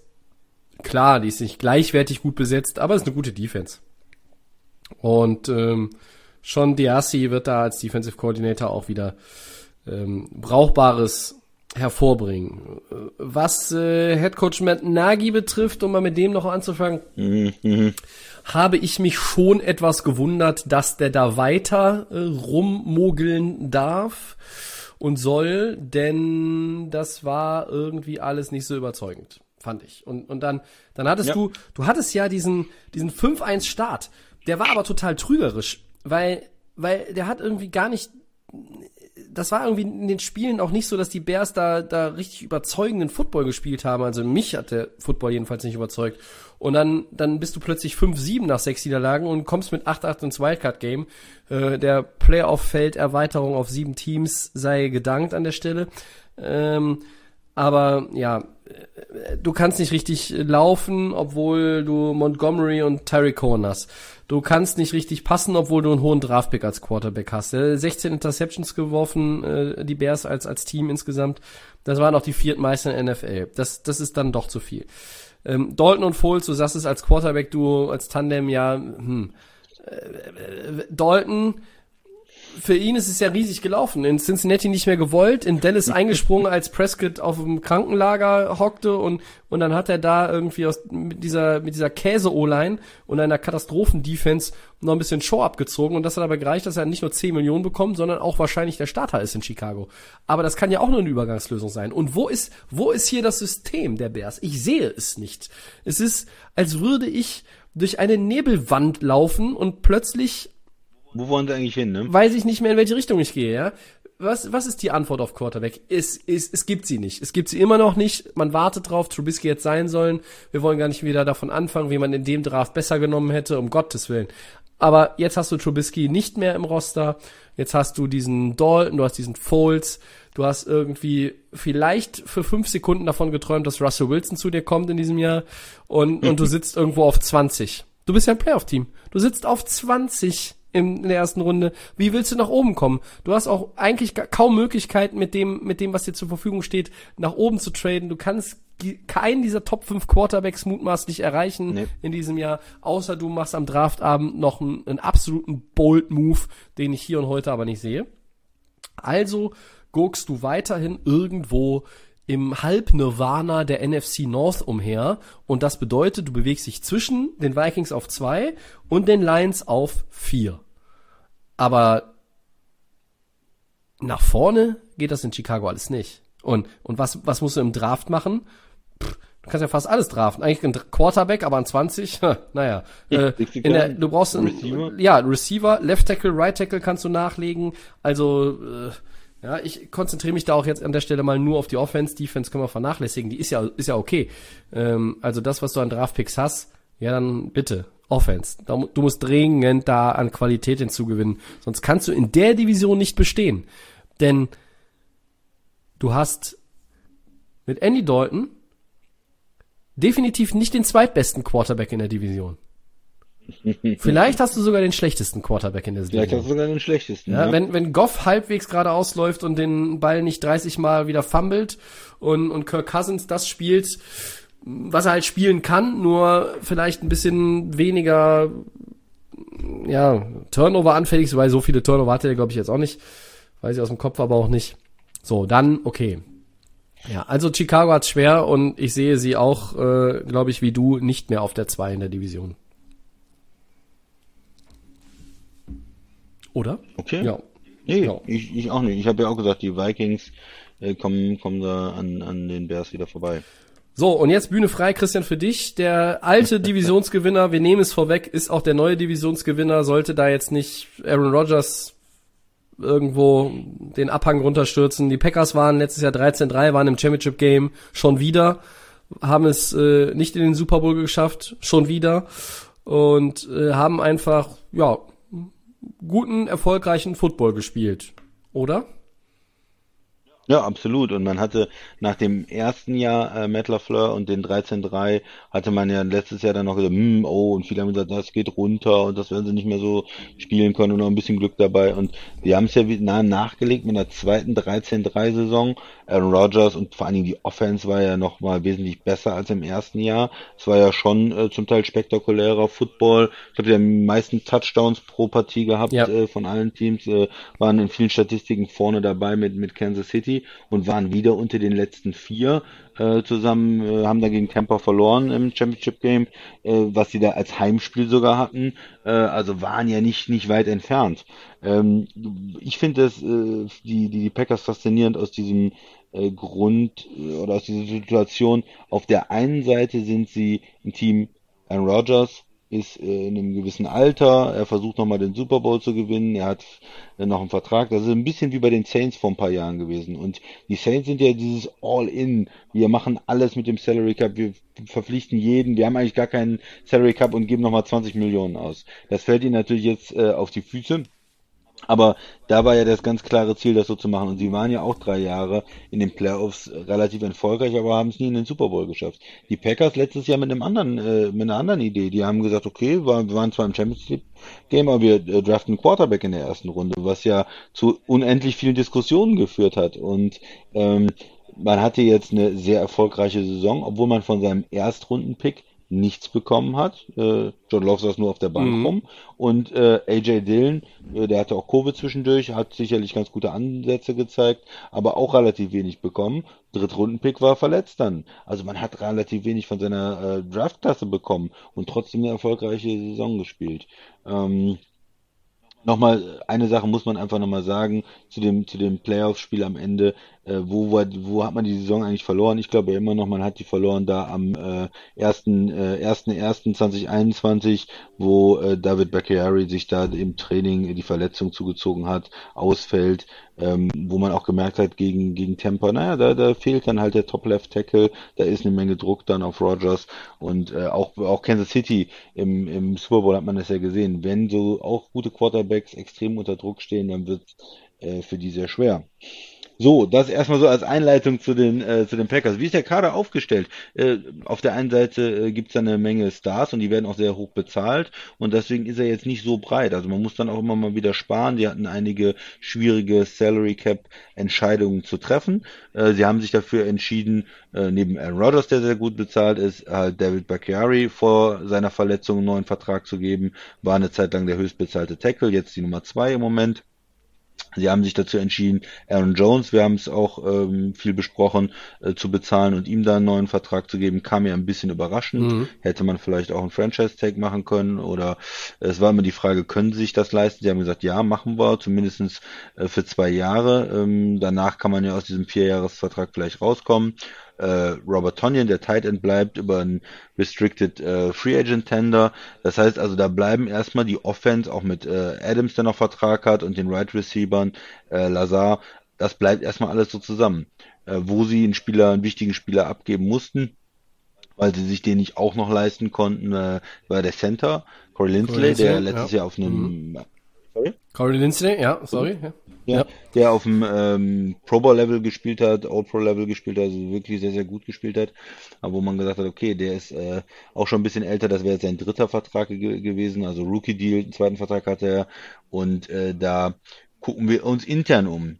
Was sie in den letzten Jahren immer ganz gut geschafft haben, ist auf Guard und auch auf Center Lösungen zu finden. Da sind nicht so viele hohe Picks investiert worden, da hat man immer ganz gut ähm, navigiert.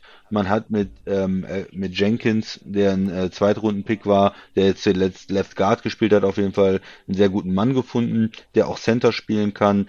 Patrick kann Center spielen und da wird es interessant sein, wie man die Line umstellt. Letztes Jahr wurde die Line sehr oft gewechselt und man hat trotzdem relativ ähm, gut geblockt und ähm, auch den Erfolg gehabt. Also die Spieler sind auch relativ variabel. Aber Bakary wird wahrscheinlich Anfang der Saison noch ausfallen und da kann man durchaus die O-Line nochmal mit einem Pick verstärken. Vielleicht ein Left, äh, jemand, der erstmal Left Tackle spielen kann oder Right Tackle spielen kann vielleicht, ähm, dass man da Optionen hat. Weil am Anfang, wenn, wenn er ausfällt, dann muss, muss man natürlich da immer schauen, wie es ist. Ja, gut, das zur Offense. Ähm, wo haben sie jetzt, äh, wie, wie sah es äh, aus letzte Saison in der Defense? Ähm, Kenny Clark hat einen neuen Vertrag gekriegt, auch ein, ein sehr guter Liner, hat jetzt diesen hohen Vertrag bekommen, ähm, ist auch in der Liga angekommen. Viele kennen ihn jetzt, äh, dass er gut spielt, ist sehr jung gedraftet worden mit 20 und äh, hat deshalb auch noch ähm, viele gute Jahre hoffentlich vor sich äh, in der Liga.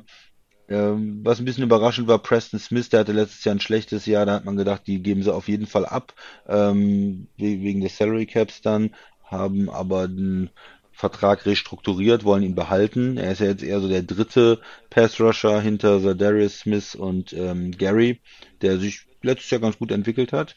Ähm, und das sind, das sind erstmal so die ähm, wichtigsten Spieler in der, in der Front Seven. Äh, dann in hinten gute Safeties, die sind, sind in Ordnung. Äh, Amos äh, ist ja ein ordentlicher Mann und äh, Jareer Alexander, der hat vor allen Dingen letztes Jahr ähm, sehr, sehr gut gespielt als Nummer 1, als Top Corner.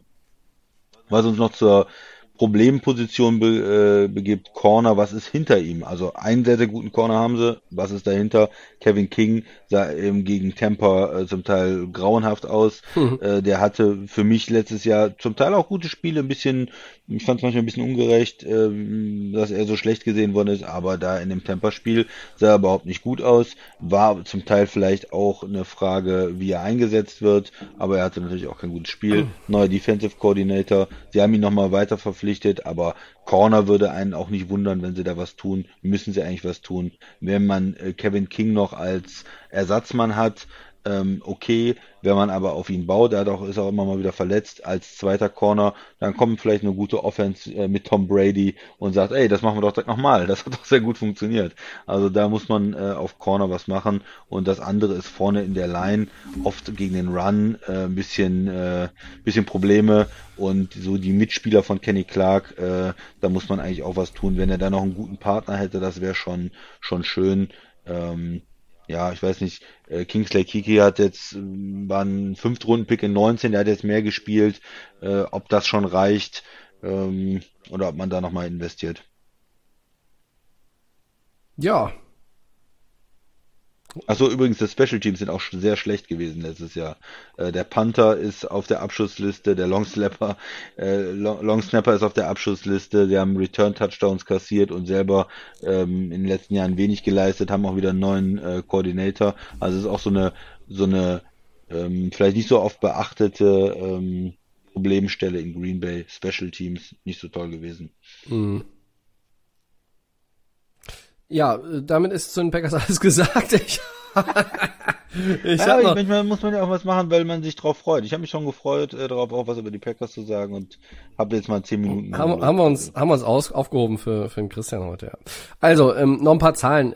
Elf Turnover, nur fünf Interceptions, sechs Fumble, das Bestwert in der NFL. Ähm, sie haben 31,5 Punkte pro Partie gemacht, das ist Bestwert in der NFL. 50,97 Prozent ihrer Third Downs zum First Down verwandelt, das ist Natürlich, Bestwert in der NFL. Ja. Und sie hatten noch ja. den MVP im Team, das war Aaron Rodgers.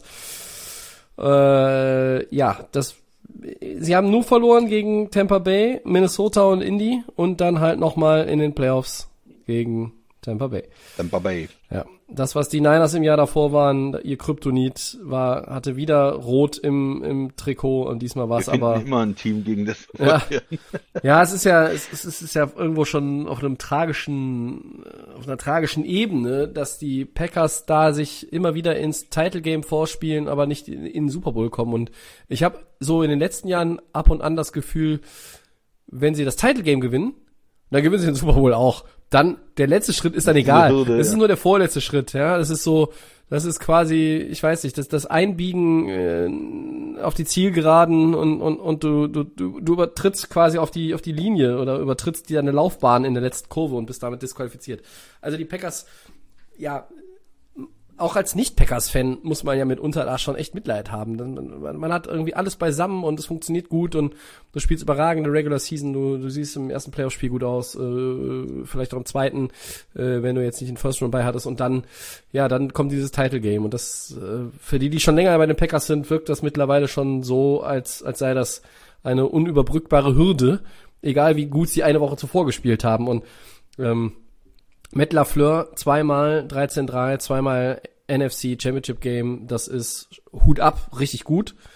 Und ja, mit den Packers ist in der NFC zu rechnen, eben auch, weil hinter Tampa Bay, wo sind dann die Alternativen für, für einen Super Bowl Pick aus der NFC? Sind es die Seahawks? Hm, weiß ich nicht, würde ich eher Green Bay sehen. Sind es die Saints ohne Drew Brees? Hm, würde ich eher Green Bay sehen. Sind es die Rams? Ja, da würde ich auch eher Green Bay sehen. Also Green Bay ist mal so in meinem internen Ranking der NFC-Teams mindestens die zwei. Äh, vielleicht auch bestenfalls die zwei, aber mindestens die zwei sind sie ganz sicher. Und ich, ich habe jetzt, freue mich jetzt schon, Aaron Rodgers wieder spielen zu sehen.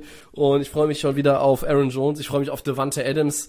Ähm, es ist ja, da kann dein, dein, dein Wochenende noch so beschissen gewesen sein. Wenn du sonntagsabends Devante Adams im Fernsehen siehst, denkst du einfach nur, boah, geil. Mega. Will ich auch haben für mein Team, Alter. Aber dann gucke ich mir mein Team an und die haben, ja, äh, bis zum Ende dieser Pandemie und vielleicht auch bis zum Ende der nächsten Pandemie keinen First-Round-Pick.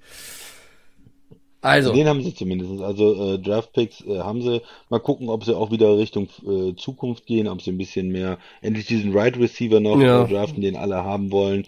Äh, den könnten sie immer noch gebrauchen. Ähm, Mal, mal schauen. Ich bin, bin gespannt. Man muss natürlich gucken, dass ein bisschen Talent reinkommt. Und äh, Salary Cap war dieses Jahr schon ein Problem. Sie haben mhm. alles in die Zukunft geschoben. Nächstes Jahr wird das ein weiteres großes Problem sein. Na, da geht der Salary ähm, Cap ja wieder hoch. Ja, da muss er ordentlich steigen. Da muss er vielleicht auch sich wieder mal von ein paar Spielern trennen. Aber insgesamt bin ich, äh, bin ich ganz optimistisch. Ich weiß nicht, ob sie wieder 13-3 schaffen. Es wird vielleicht auch mal schwierigere Saison sind. Man kann auch nicht erwarten, dass Aaron Rodgers nächstes Jahr wieder auf demselben Niveau spielt. Ähm, aber ich denke, es sieht nach Playoffs aus trotzdem äh, in Green Bay. Das sollte eigentlich äh, drin sein, auch weil die Division, ähm, die anderen Teams mich jetzt nicht äh, vom, vom Hocker reißen, wo ich sage, die kommen und die haben sich riesig verstärkt und äh, Minnesota wird, glaube ich, eine härtere Nuss werden. Ja. Vielleicht gibt es auch einen Zweikampf, aber Detroit ähm, ist dann ein ganzes Stück weg und Chicago muss auch erstmal zeigen, dass sie da eine, eine vernünftige Offense aufs Feld bringen.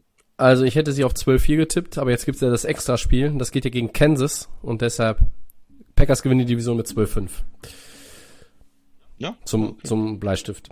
Na, also, äh, für, mich, für ich. mich sind sie der Favorit, auch wenn es äh, ein bisschen äh, knapper wird als, was waren es jetzt, fünf Spiele Vorsprung auf die Bears. Also das wird Minnesota dann sein, anstatt der Bears, glaube ich. Und äh, weniger als fünf ist auch sehr wahrscheinlich, aber Green Bay sollte das, sollte das hinbekommen. Team Needs ähm, ohne, ohne Reihenfolge, äh, Receiver, hattest du angesprochen, äh, Right Guard, Right Tackle sehe ich auch irgendwo und Linebacker, Cornerback. Du hattest es eben schon mal Ja, so dezidiert ja, alles genau. O-Line, es ist, genau, es ist so ein bisschen, wie man das dann hin Center, und her schiebt. Center ist äh, natürlich auch noch so eine Geschichte, ne? Du kann, ja, das, das kommt dann halt drauf an, wen, wen du wo spielen lässt, aber irgendwie O-Line. Mhm. Äh, und äh, die sind sehr variabel. Äh, Billy Turner hat letztes Jahr Right Guard gespielt, der kann Right Tackle spielen, der hat zum Teil äh, Left Tackle gespielt. Äh, Jenkins ist äh, Left Guard, der spielt Center. Also du kannst, ich würde es einfach formulieren, einen guten O-Liner, der auch Tackle spielen kann, der dann der langfristige Right Tackle wird. Das, das, das ist so die, ähm, die Position in der O-Line. Und äh, ja, Receiver auf jeden Fall. Was hat's in der Defense noch? Corner? Auch? Ja, und, und noch ein bisschen Linebacker-Help. ja, Linebacker, Inside Linebacker ist ja auch seit Jahren in Green Bay äh, Ja. ein Problem. Haben sie irgendwie nie gute Leute. Äh, wir finden auch keine im Draft. Weiß ich auch nicht. Äh, Habe ich irgendwie schon aufgegeben, Inside Linebacker. Auf, hast schon aufgegeben, okay. Naja, okay. Ähm, lassen wir mal so stehen, aber vielleicht passiert da ja noch was. So, Oder? Während der FC Schalke 04 so gerade eben endgültig den Gang in die zweite Liga antritt, wechseln wir von Cover 4 in Richtung 4 Downs, andere Sportart, aber äh, als ne, für, für mich natürlich, äh, wie soll ich sagen, ich sehe es mit einem Lachen und einem weinenden Auge, aber ja, die Derbys kommen irgendwann wieder. So, also 4 Downs, Christian. Die Browns verpflichten äh, Clowney, den Passrusher hier. Äh, was ist damit los, Tobi? Ein Jahr, 10 Millionen? Ist das zu viel? Ja, das ist eine gute Frage. Angesichts seiner schwachen Saison, äh, die er 2020 gespielt hat, ist es meiner Meinung nach zu viel Geld. Entsprechend seiner Fähigkeiten, die er ja hat, ist die Summe wiederum vertretbar. Es sind nämlich 8 Millionen plus Incentives, glaube ich. Und andere Edge Rusher, wie zum Beispiel Trey Hendrickson oder Leonard Floyd, die ja nun keine, keine Bosas sind, die liegen äh, von der durchschnittlichen Kohle mit natürlich äh, langfristigeren Verträgen deutlich drüber. Die bewegen sich irgendwo im Schnitt bei 14, 15, 16 Millionen. Ähm, von daher ist ja ein Clowny äh, als ehemaliger First-Round-Pick in der, in der D-Line gepaart mit Miles Garrett, der immer Double-Digit Sacks in den letzten Jahren da äh, auf die Platte gelegt hat, ist es okay. Ich bin ein bisschen zwiegespalten. Wie siehst du es denn? Genau, ich fand ja eigentlich den Fit in, in Cleveland sehr gut, weil ich gesagt habe, okay, das, da würde es passen, weil du hast eigentlich einen Top-Pass-Rusher, er, er spielt gut gegen den Run und dann kann er ein bisschen Druck machen. Also ich finde, es passt. Auf der anderen Seite, äh, ja, es ist natürlich noch, äh, 10 Millionen ist noch viel, wenn man sich die letzte Saison anguckt. Mhm. Also wenn ich äh, in die Vergangenheit gucke, ähm, dann hätte man gedacht, okay, aber wenn jetzt ein Spieler jedes Jahr irgendwo das Team wechselt und keiner ist richtig mit ihm zufrieden und, und letztes Jahr war es wirklich nichts, dann sage ich, hm, 10 Millionen ähm, ist, ist vielleicht ein bisschen viel. Und, und die Browns haben dafür ja ähm, auch ähm, Richardson, glaube ich, entlassen, um, um das Geld zu haben Genau. oder um Ja. äh, ja, das ist natürlich dann wieder auch äh, eine, eine Schwächung. Also vielleicht wäre es da besser gewesen, wenn man ihn günstiger bekommen hätte, natürlich. Ähm, finde ich das jetzt gut oder nicht? Ja, ich lasse mich mal überraschen, ob das läuft. Also ich finde die Idee eigentlich gut. Äh, ich finde, wenn man 10 Millionen hört, äh, zu viel, 8 mit Incentives, hm, 6 wäre schöner gewesen. Ja. Gut. Zweites Down. Ui. Seattle einigt sich mit Pass Rusher Elton Smith auf einen Einjahresvertrag. Ist das langjährige Sorgenkind eine gute Addition für die Seahawks? Ja oder nein?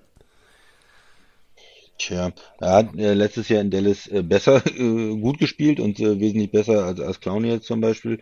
Ähm, aber ist das ähm, ja ein Einjahresvertrag? Das ist ein bisschen bisschen desperate, finde ich, von Seattle da äh, so, so jemand so. Und das ist ja keine langfristige Lösung. Ähm, kann helfen dieses Jahr. Gute Addition. Ja, ich denke, es ist es ist okay, aber ich mh, finde jetzt nicht, dass es für Seattle ähm, viel ändert grundsätzlich. Ja, gut. Das kann eigentlich nicht sein, dass so ein Spieler äh, jetzt alles ändert, oder? Nein, das nicht, aber jede Hilfe in der, in der Line äh, für Seattle ist gut. Und Smith, der nun, der kommt nicht mehr an seine ersten beiden Saisons damals ran, dann war er gefühlte fünf Jahre raus aus der Liga. Vielleicht waren es sogar fünf. Ja. Ähm, und schon, ja. ja, das Faszinierende an, an, an seiner Person ist ja, dass er jetzt das letzte Jahr tatsächlich stabil durchgespielt, also er hat durchgespielt. Er war ja. stabil, er war auch äh, psychisch stabil, er hat äh, kein, kein Trouble äh, verursacht und, und das war dann schon einfach auch, äh, als abgesehen vom Sportlichen, schön zu sehen. Ähm, Seattle hatte schon letztes Jahr wohl Interesse an ihm. Bitteschön, können Sie jetzt gerne versuchen, äh, aber wie du schon sagst, so äh, eine langfristige Lösung ist das nicht. Okay, dann äh, gehen wir weiter. Wide Receiver Marquis Goodwin schließt sich den Bears an, Tobi. Wie sinnvoll ist die Verstärkung? Hm. 2020 Opt-out, oft verletzt, nie über 1000 Yards in seiner Karriere. Beantwortet das die Frage oder soll ich soll ich noch sagen, ja, dass es das ist eher auch also das ist auch ein desperate Move, weil du hast ja diesen diesen Receiving Core in Chicago, ähm, Allen Robinson, der wird noch da geknechtet mit Franchise Tech äh, geknebelt und und weiter an die Bears gebunden und dann laufen da halt so ein paar andere äh, Kollegen rum, äh, Riley, Ridley und äh, da sind einige, die sind ganz okay, aber keiner ist so richtig gut und genau in diese Phalanx passt auch Marquis Goodwin perfekt rein. Ja, mich haut jetzt auch nicht vom Stuhl. Ähm, auf der anderen Seite, man sagt jetzt immer, Chicago muss was tun. Sie haben schon Nummer 1 Receiver, sie suchen ja eigentlich vielleicht nur die zwei oder die drei. Vielleicht kann er das ausfüllen. Ähm, von daher, ich finde es nicht äh, total schlecht, aber so richtig begeistert hat es mich auch nicht. Ja. Viertes und letztes Down, Christian. Wunschdenken zum Schluss. Welchen der noch verbliebenen Free Agents hättest du, wenn der Preis stimmt, gerne für dein Team?